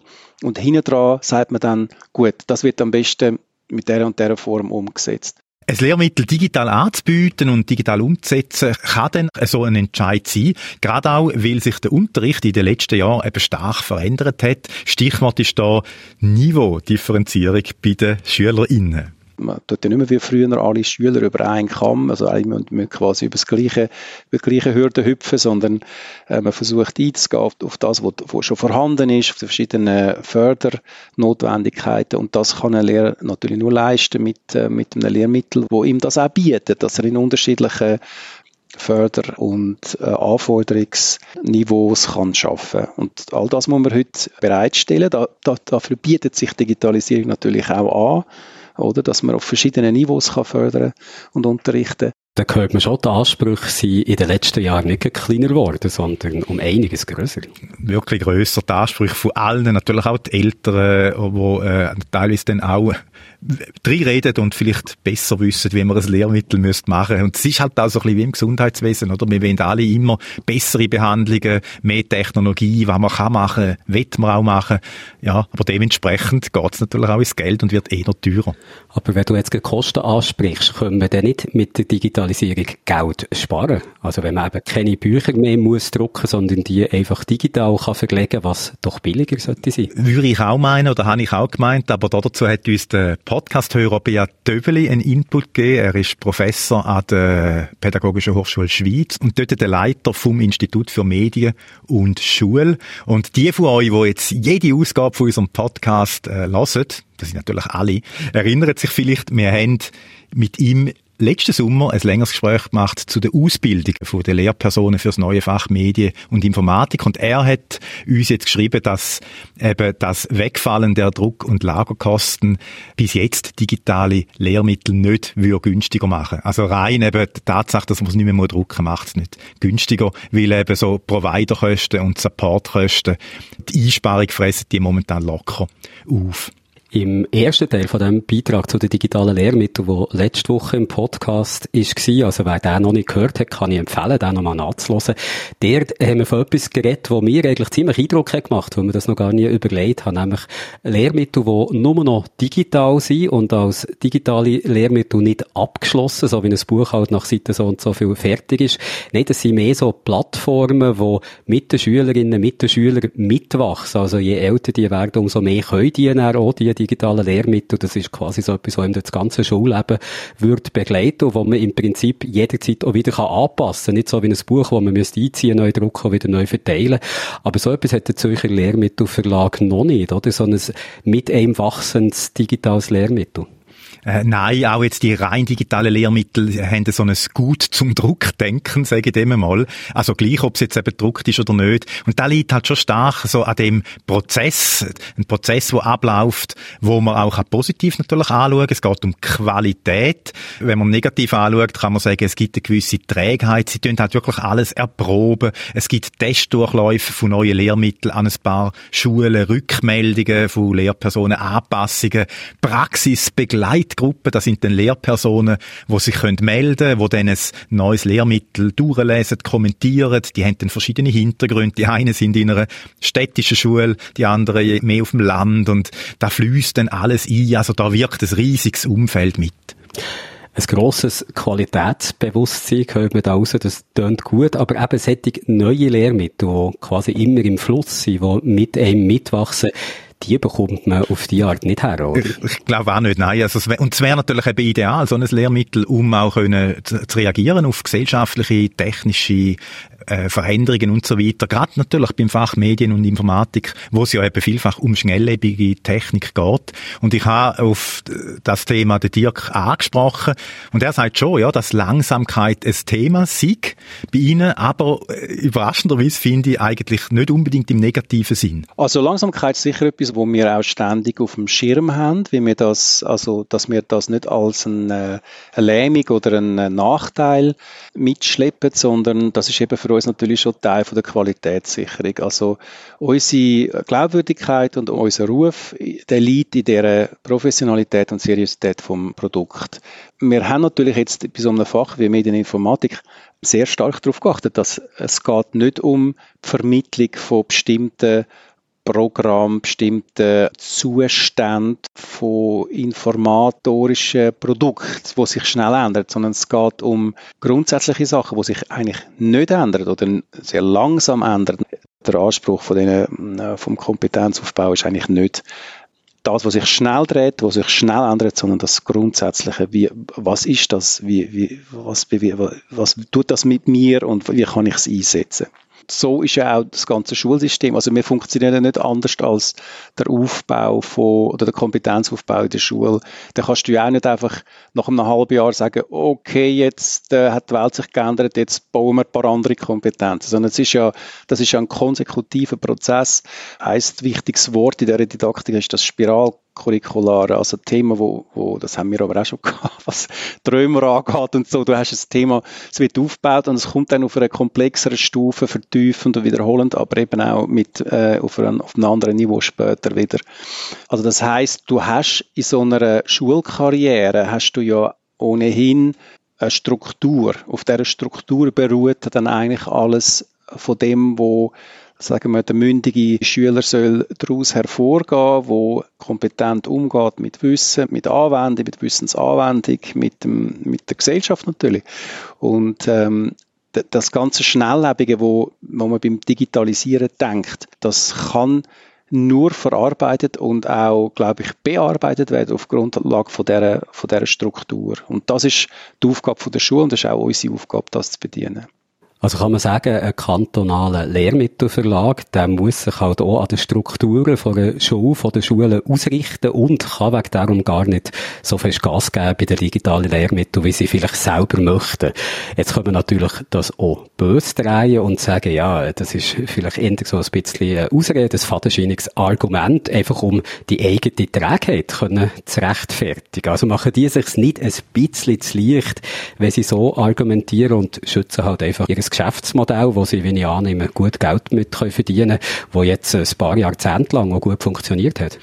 Ja, ich habe auch müssen so ein bisschen an andere Industrien denken, also Musikindustrie, Film oder auch andere Verlage, wo ja lang oder immer noch so eine Abwehrhaltung äh, haben gegen, gegen digitale Möglichkeiten, weil man ihnen eben ein Geschäftsmodell wegnimmt oder sie, sie haben wenigstens Angst davor, dass man es ihnen wegnimmt und ja, teilweise stimmt's ja auch, oder? Wenn man Netflix anschaut, wo schon, sagen wir, das DVD-Geschäft ziemlich abgelöst hat, Spotify, CD-Käufe und ja, da stellt sich natürlich schon die Frage, ob es nicht eine Gefahr gibt, dass da so ein Netflix für Lehrmittel entsteht. Also eine Plattform, wo vielleicht in recht kurzer Zeit das ganze Lehrmittelgeschäft könnte übernehmen, also eine Art neues Lehrmittel erfindet, eben auch so im Sinn von mitwachsend und immer im Fluss, mit einem Login für alles, eine Flatrate und alle Schulen finden vielleicht, hey, das ist genau da, wo wir wählen und machen mit und die klassischen Lehrmittelverlage äh, schauen dann in in die Röhre.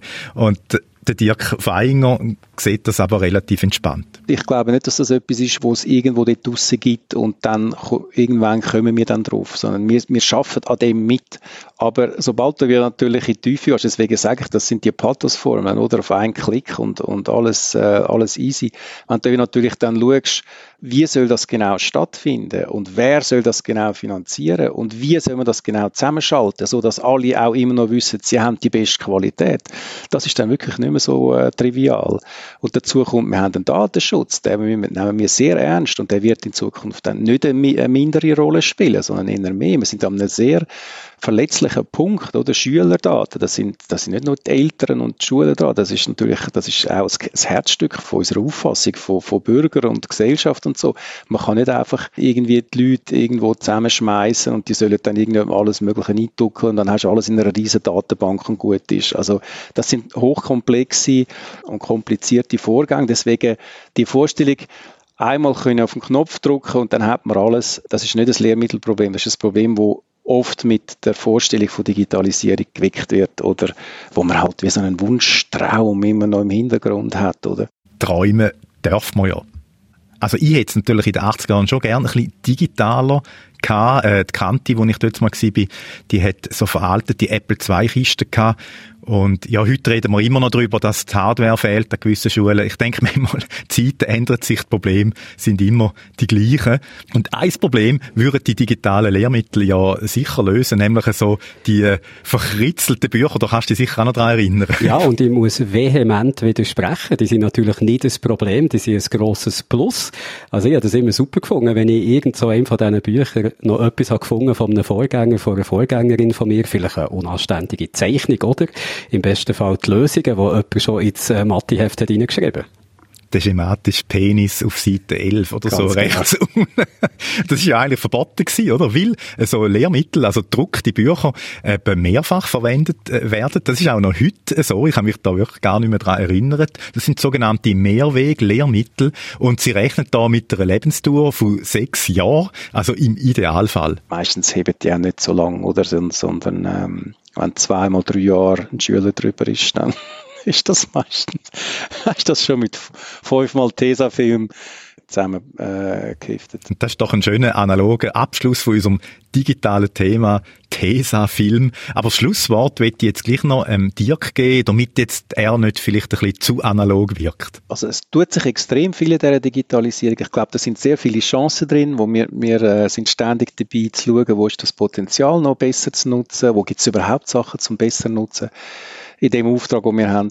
Also da tut sich viel, das macht es auch interessant. Das gebe ich auch gerne als Buchmensch zu, dass der Wechsel in diese Branche oder in diesen Sektor, das ist einer von der grossen, es ist schon so, da tut sich unglaublich viel und da, da verändert sich auch viel und das ist natürlich schon, äh, bei aller Liebe zum Buch, äh, muss man nicht ablegen wegen dem, aber da, das ist schon hochinteressant. Das muss man schon sagen, dass da Gestaltungsmöglichkeiten, äh, das Ausloten, was gibt's Neues, was kann man noch machen, die Innovationskraft, wenn man es jetzt nicht einmal vom Inhalt, wenn man jetzt nicht auf den Inhalt geht, sondern eher auf die Form oder wie man den Inhalt in eine Form bringt und, und spielen lässt, das, das ist da schon ähm, ist faszinierend, das ist ja so.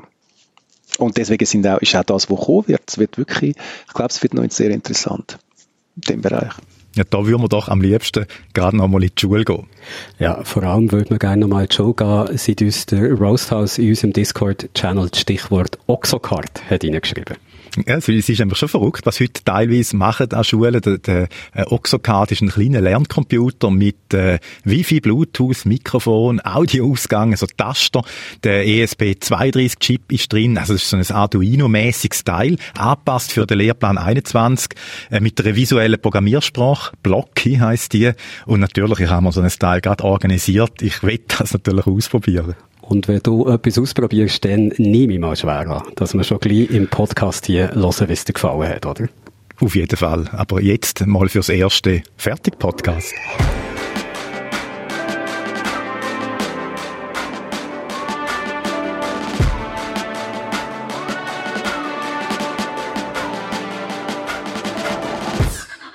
Da sind wir am Schluss vom Digital Podcast von dieser Woche. Noch nicht ganz, weil jetzt kommt dann noch das versprochene Interview mit dem Kurator Marco De Mutis. Trotzdem, vielleicht mal zurückblickend auf alles, was wir bis jetzt gehört haben, mir ist geblieben, dass das mit den digitalen Lehrmitteln eben doch ein bisschen komplizierter ist, als man denken weil halt auch hier wieder ganz viele verschiedene Parteien müssen mitspielen, damit das etwas wird ein Thema, wo wir sicher dranbleiben und auch in Zukunft noch heranschauen und spätestens, wenn der Reto von seinem Oxocard redet, hören wir wieder vom digitalen Lehren.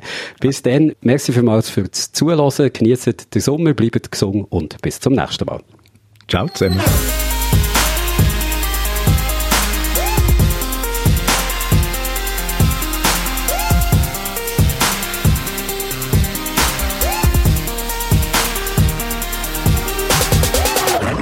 Ich bin hier im Fotomuseum Zwintertour, wo noch bis zum 10. Oktober die Ausstellung How to Win at Photography läuft. Eine Ausstellung, die sich, wie es der Name sagt, mit Fotografie beschäftigt, aber nicht mit herkömmlicher Fotografie, vielleicht wie man im ersten Moment daran denkt, sondern mit Fotografie, die zum Beispiel in Games stattfindet, aber auch mit der Frage, wie das Game selber Fotografie können beeinflussen und was für ein Game-Element das Fotografie vielleicht selber hat. Bei mir ist der Marco de Mutis, er ist einer der Ausstellungsmacher und er hat sich Zeit genommen, für mich, mit mir zusammen durch die Ausstellung zu laufen. Wir können uns ein paar von den Werken dieser Ausstellung anschauen und er wird mir ein bisschen etwas darüber erzählen. Der Marco de Mutis redet Englisch, darum führen wir das Interview auf Englisch und ich wechsle jetzt wegen darum die Sprache und begrüße den Marco de Mutis. First off, Marco de Mutis, thank you very much for taking the time to walk me through the exhibition, which is called How to Win at Photography. An interesting title, and I'm asking myself, how can you win at photography? Well, thanks for coming to the show. Um, after the exhibition, you will be able to answer that question. no, I'm joking. But How to Win at Photography is an exhibition that talks about playing. It talks about photography seen as a form of a game, and also, yeah, starts asking these questions about like uh, what happens when we introduce a concept like winning or losing inside photography. Um, the idea revolves around like a more metaphorical idea of a game or like the rules that photography comes with in its tradition, what we have to learn, how we have to master the camera in order to take good photographs, but also looks at how photography and images have become more and more gamified throughout the years. I'm referring mostly to social media, how the metrics of likes and followers have shaped our ideas of what is successful and this role of influencers and images that are more valuable than other in this new form of image economy. And then finally, it also looks at this uh, phenomenon called in-game photography, in which players in video games stop playing the game in order to focus on the game environment and take screenshots, take photographs of um, the game world. When you enter the exhibition, one of the first works you see is by Justin Berry. It's uh, two photographs of landscapes. Beautiful landscapes, I'd say. One is of a, a lush forest with a road cutting through it. The other one is of a coastline, maybe a, a Big Sur, or maybe it looks like Iceland to you. On first look, they both uh, seem to be realistic. When you get closer, you see that these are computer generated images. I think these are examples of in game photography, right? Yeah, absolutely. I mean, these are images that have been taken within the games um, Call of Duty Black Ops and Medal of Honor. As I said, in game photography is a very fascinating phenomenon that started roughly in the last decade. The first time that um, the term kind of came up uh, semi officially was in 2012 uh, in an article by Rainer Siegel online. And then we've seen these communities of players who, again, engage with um, image making in a very photographic way. So there's two things. One has been the rise of photorealism and graphics that have been more and more powerful, and the obsession with the game industry to engage with this uh, idea of simulating as lifelike as possible the world. Um, so achieving this idea of photorealism to a level that is kind of indistinguishable from um, photographic uh, quality. And the second thing is that these players uh, would um, really look at these images with a very photographic mindset.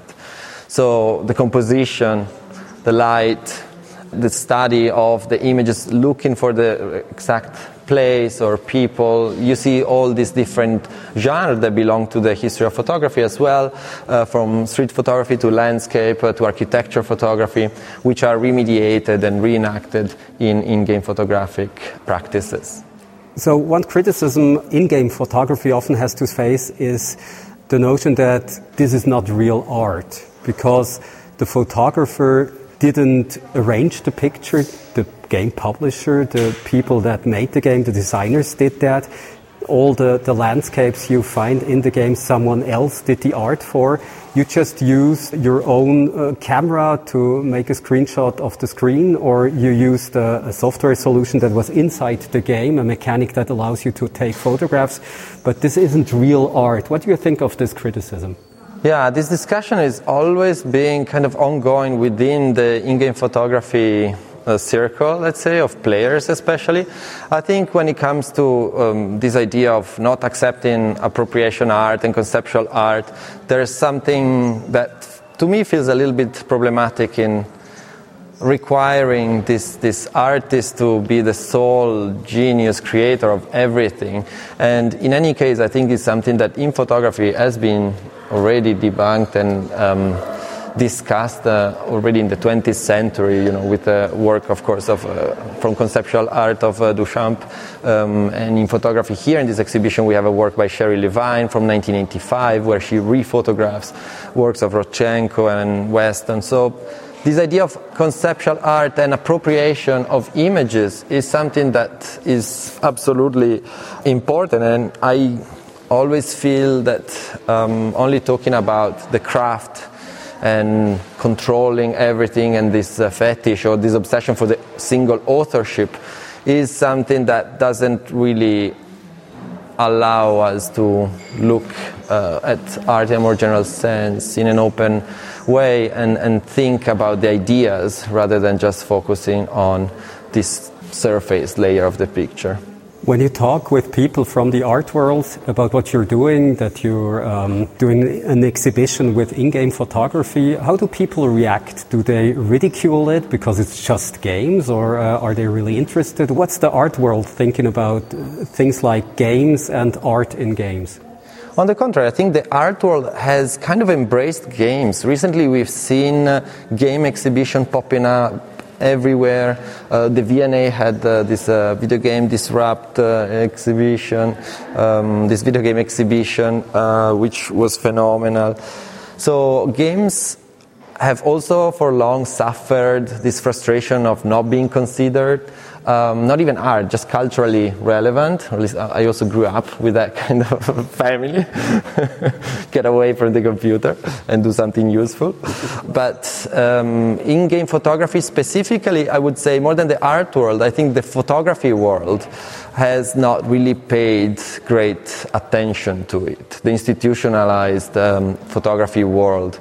I've felt that there's like maybe this, these communities are not overlapping much. When I'm looking at these two works of Justin Berry, I see two beautiful landscapes without people. They have a certain quality of loneliness, and that makes me think like everything makes you think these days of the pandemic. And then I'm, I'm thinking that maybe because we had the lockdown, people weren't allowed to go outside for a certain time. They couldn't travel as much as they were used to. So, uh, do you think that during these times, people not only played games more than usual, but they also did a lot more in-game photography because you weren't allowed to go outside to do photography. What do you think? Did uh, in-game photography like have a boom during the pandemic times?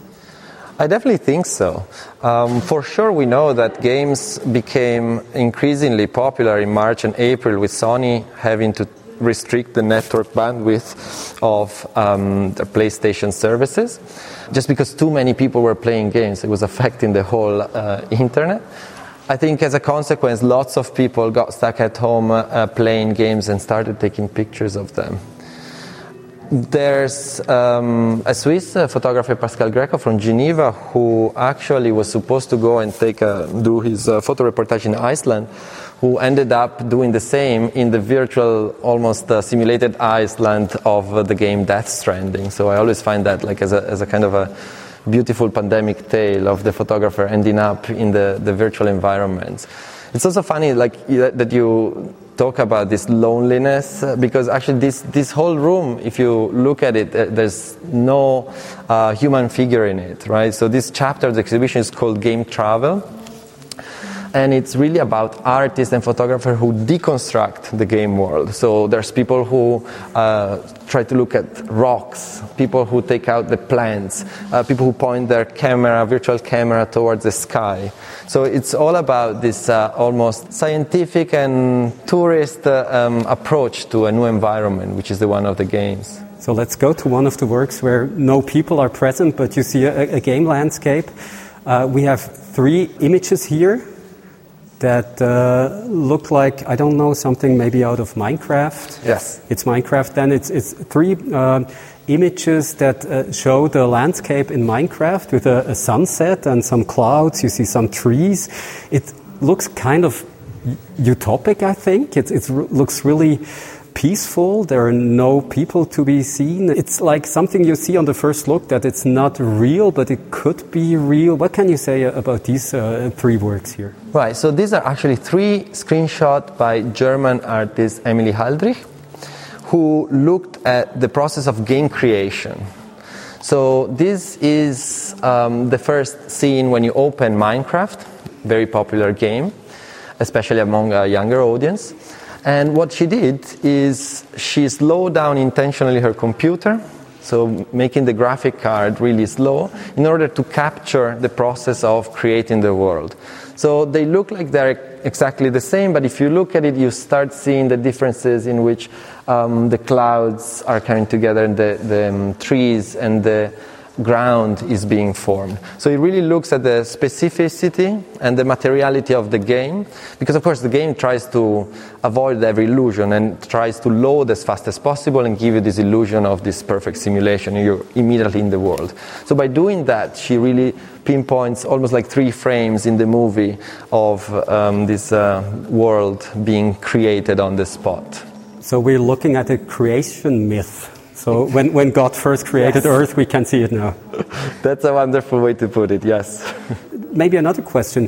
What do you sure. think is the influence of contemporary photography for in-game photography? Are people like doing something completely different in games that they are doing outside of games? Or is the way we do photography in games like really influenced by the conventional way to do photography?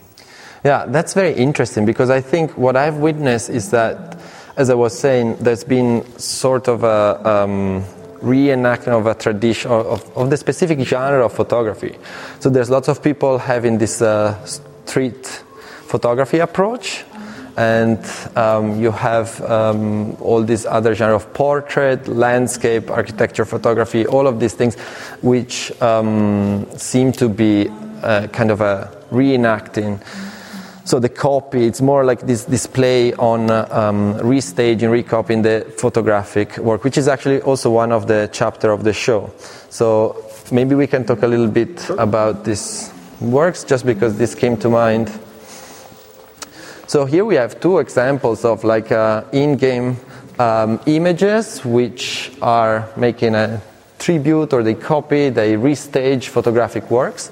The first pair is um, Rock Herms, a Spanish photographer, who goes in GTA 5, in Grand Theft Auto 5, and reenact Ai Weiwei, Chinese artist, um, study on perspective, where um, so Ai Weiwei's uh, series study on perspective is a way to playfully um, give the middle finger to the symbol of power. So we see all this, this grid of images with middle fingers pointing towards the symbol of um, Western and colonial powers.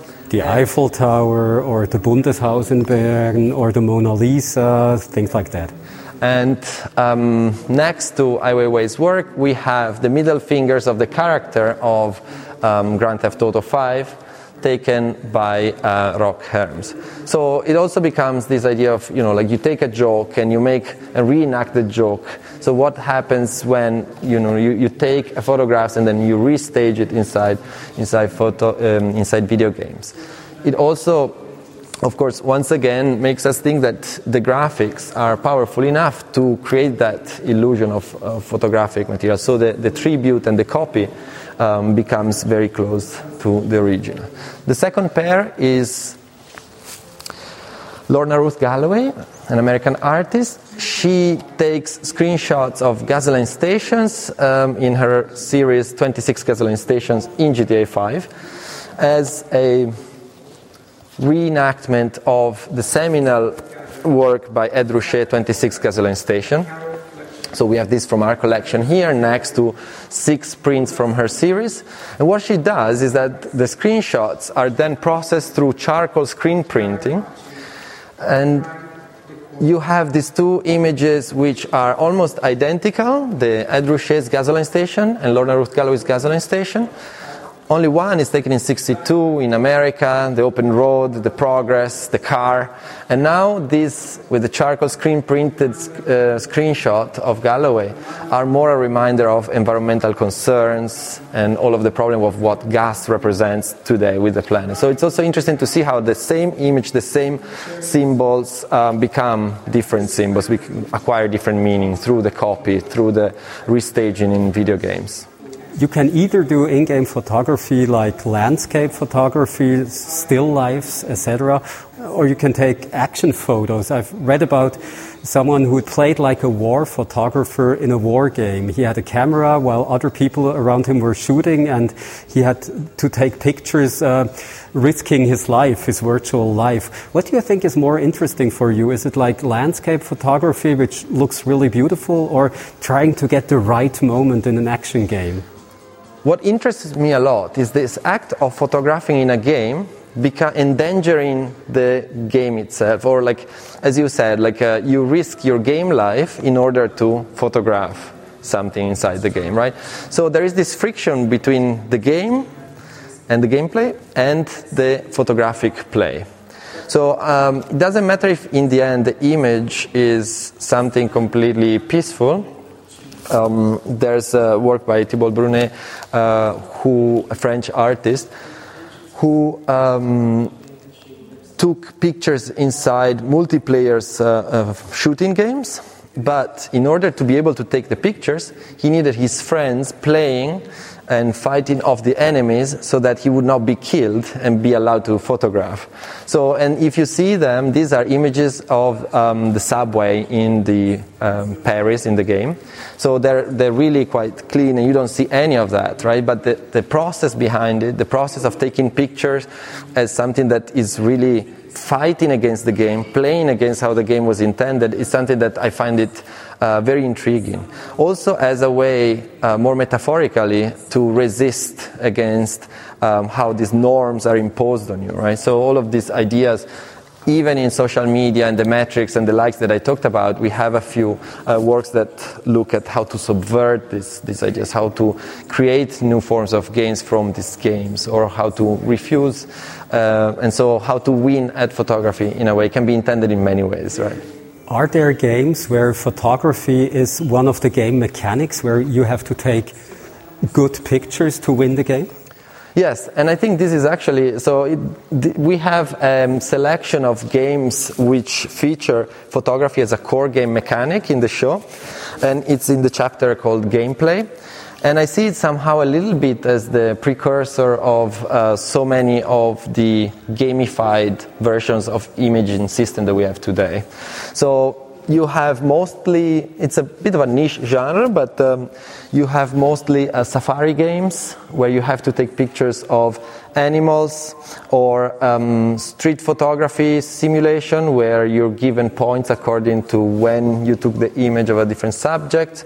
Um, but the interesting thing is that you have uh, always these algorithmic characters that judge your pictures. So in order to advance through the levels and win the game, you always have to take specific kind of pictures.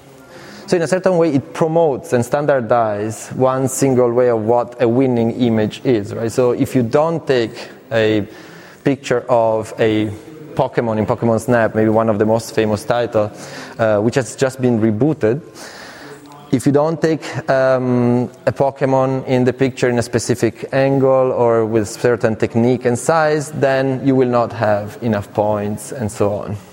So there is this idea of, of uh, yeah, a game and points connected to an image, which we can think in a broader sense as uh, standardizing or even colonizing our view, right? There is one accepted successful image, all the others will score less, all the others are not good, and they are therefore not letting you win which is a bit like social media. Take, for instance, Instagram. If you don't photograph your avocado toast the right way, you don't get as many likes and you don't win at photography. Absolutely. No, in fact, that was also one of the, the, the first idea, right? Like, yes, video games, of course, um, are very structured with point system and win-lose states. But then if we look around us, um, social media uh, have exactly what you described. It's very standardized uh, uh, aesthetics that allow more or less likes. And in the show we have um, video documentation of the online performance of Emma Sheffer and her account called Insta Repeat. So this you can also watch on Instagram. Um, and what she does, she painstakingly look for very similar patterns on Instagram and then creates these grids of images all repeating the same um, aesthetics, the same actions. Uh, so splashing drinks out of camp mags, or now we're seeing fern and disembodied hand. so it just reveals how this whole game has led to a very standardized uh, aesthetic of these uh, new influencer figures and uh, new sort of like winning photography. Let's return maybe to three works you've mentioned earlier. It's uh, three works by, let me look up the name, John Pamboukes, I think it's pronounced. It's three images, mostly just one color, maybe a, a bit of white in it. It looks like, like sunshine in a way. What can you tell me about it? Yeah, so these are called video game color fields and so it's pretty self-explanatory the title as you said. Uh, they look like gradient of uh, different kinds. Um, but artist uh, american artist joan pambouk goes inside video games but points her camera towards the skies so she goes in um, games that are very violent or engage in very different kind of uh, yeah uh, violent behaviors. And she points her camera away from it, not engaging with the game, and deliberately looking at these beauty moments and these uh, um, skies, which in themselves form a sort of resistance, right? So once again, we have the photographer refusing to play the game and using photography as an act to rebel against it and focusing on something completely uh, unexpected by the game developers. Do you know if she used the photo mode that the game provided or if she took her own camera and made screenshot of the, of the screen itself? I think these are screenshots because some of the games that she mentioned do not have photo modes. Metal Gear, Killzone, and Grand Theft Auto, yeah. These are screenshots. Do you see a difference in in-game photography that's done with the photo mode that the game provides, or if an artist uh, just takes his or her own camera and makes pictures of the screen? I, I see a conceptual difference, um, not so much in the end result, but in the introduction of photo modes, there is something interesting about it because so photo modes basically became um, popular in AAA games with The Last of Us when they remastered their game uh, for the PlayStation 4 so that it could have a photo mode. and I think it was about 2015, so about so, yeah. five years ago, five six years ago. Um, and then suddenly from then on, like all these games started having photo modes. Fans requested to have photo modes to games which they did, which didn't have them.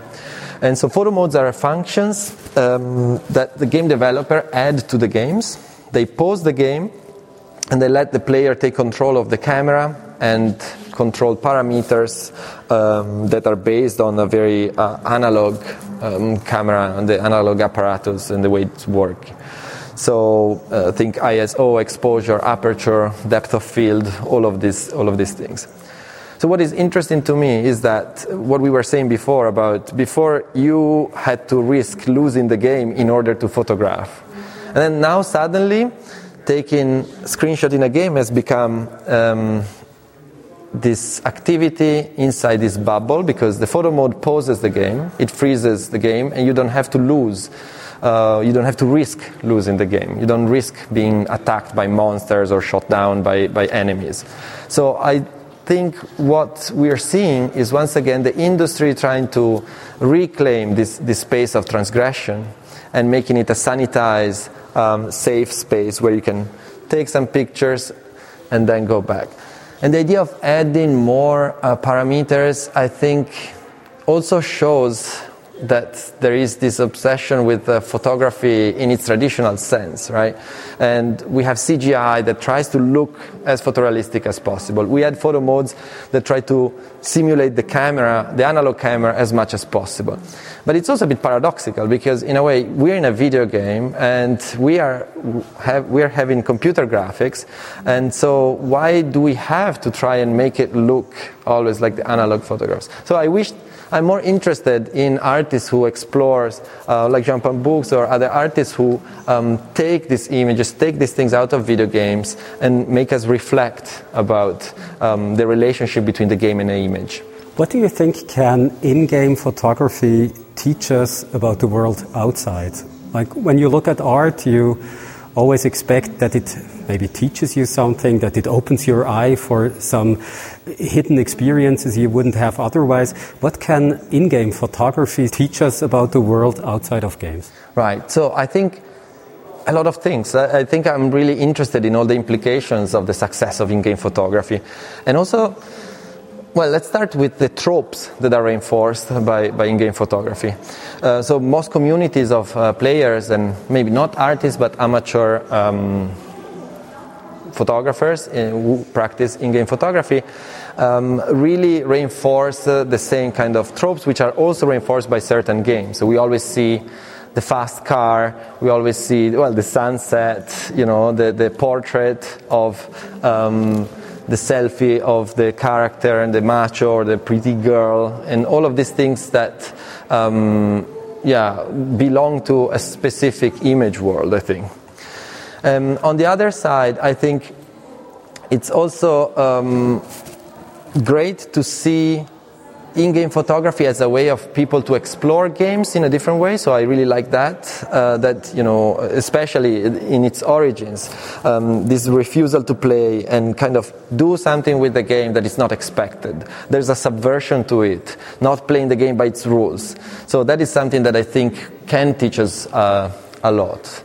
Uh, also in, in, the way that we deal with our society and how codified and so many structures and norms are imposed on us.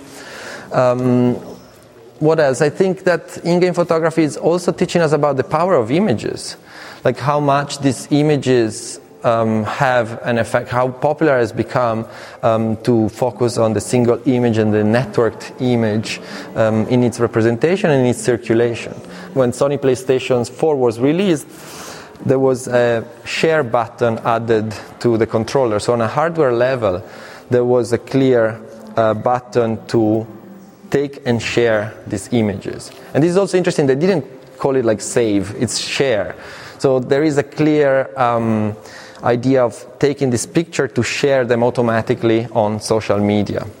So that also teaches us that what happens in games very fast leaves the games and starts playing this other game that we've seen of social media and the, the circulation of images mixes with um, IRL, real life photography, and not and creates this world of, of uh, uh, and the ecologies of images that are circulating online. I could go on, but I think it's enough. I think it's a good point to end our little walkthrough through the exhibition. Marco De Muti, thank you very much for taking the time and alle die, die Lust haben, zu sehen, wie das Spiel, Fotografie und Fotografie in Spiel innen kann aussehen, dann kann ich einen Besuch im Fotomuseum Winterthur nur empfehlen. Wir haben jetzt hier nur über einen ganz kleinen Teil von der Ausstellungsstück geredet. Und wer Zeit hat, dem oder der kann ich es wirklich empfehlen, hier vorbeizukommen und sich das Ganze mal in Ruhe noch selber anzuschauen. Can I just add one sure. thing I forgot to add? So with the show, there's also an online publication that is accessible at howtowinat.photography. Der hat Michael Demutis gehört. How to Win at Photography eingeben bei Google und dann werdet ihr das finden.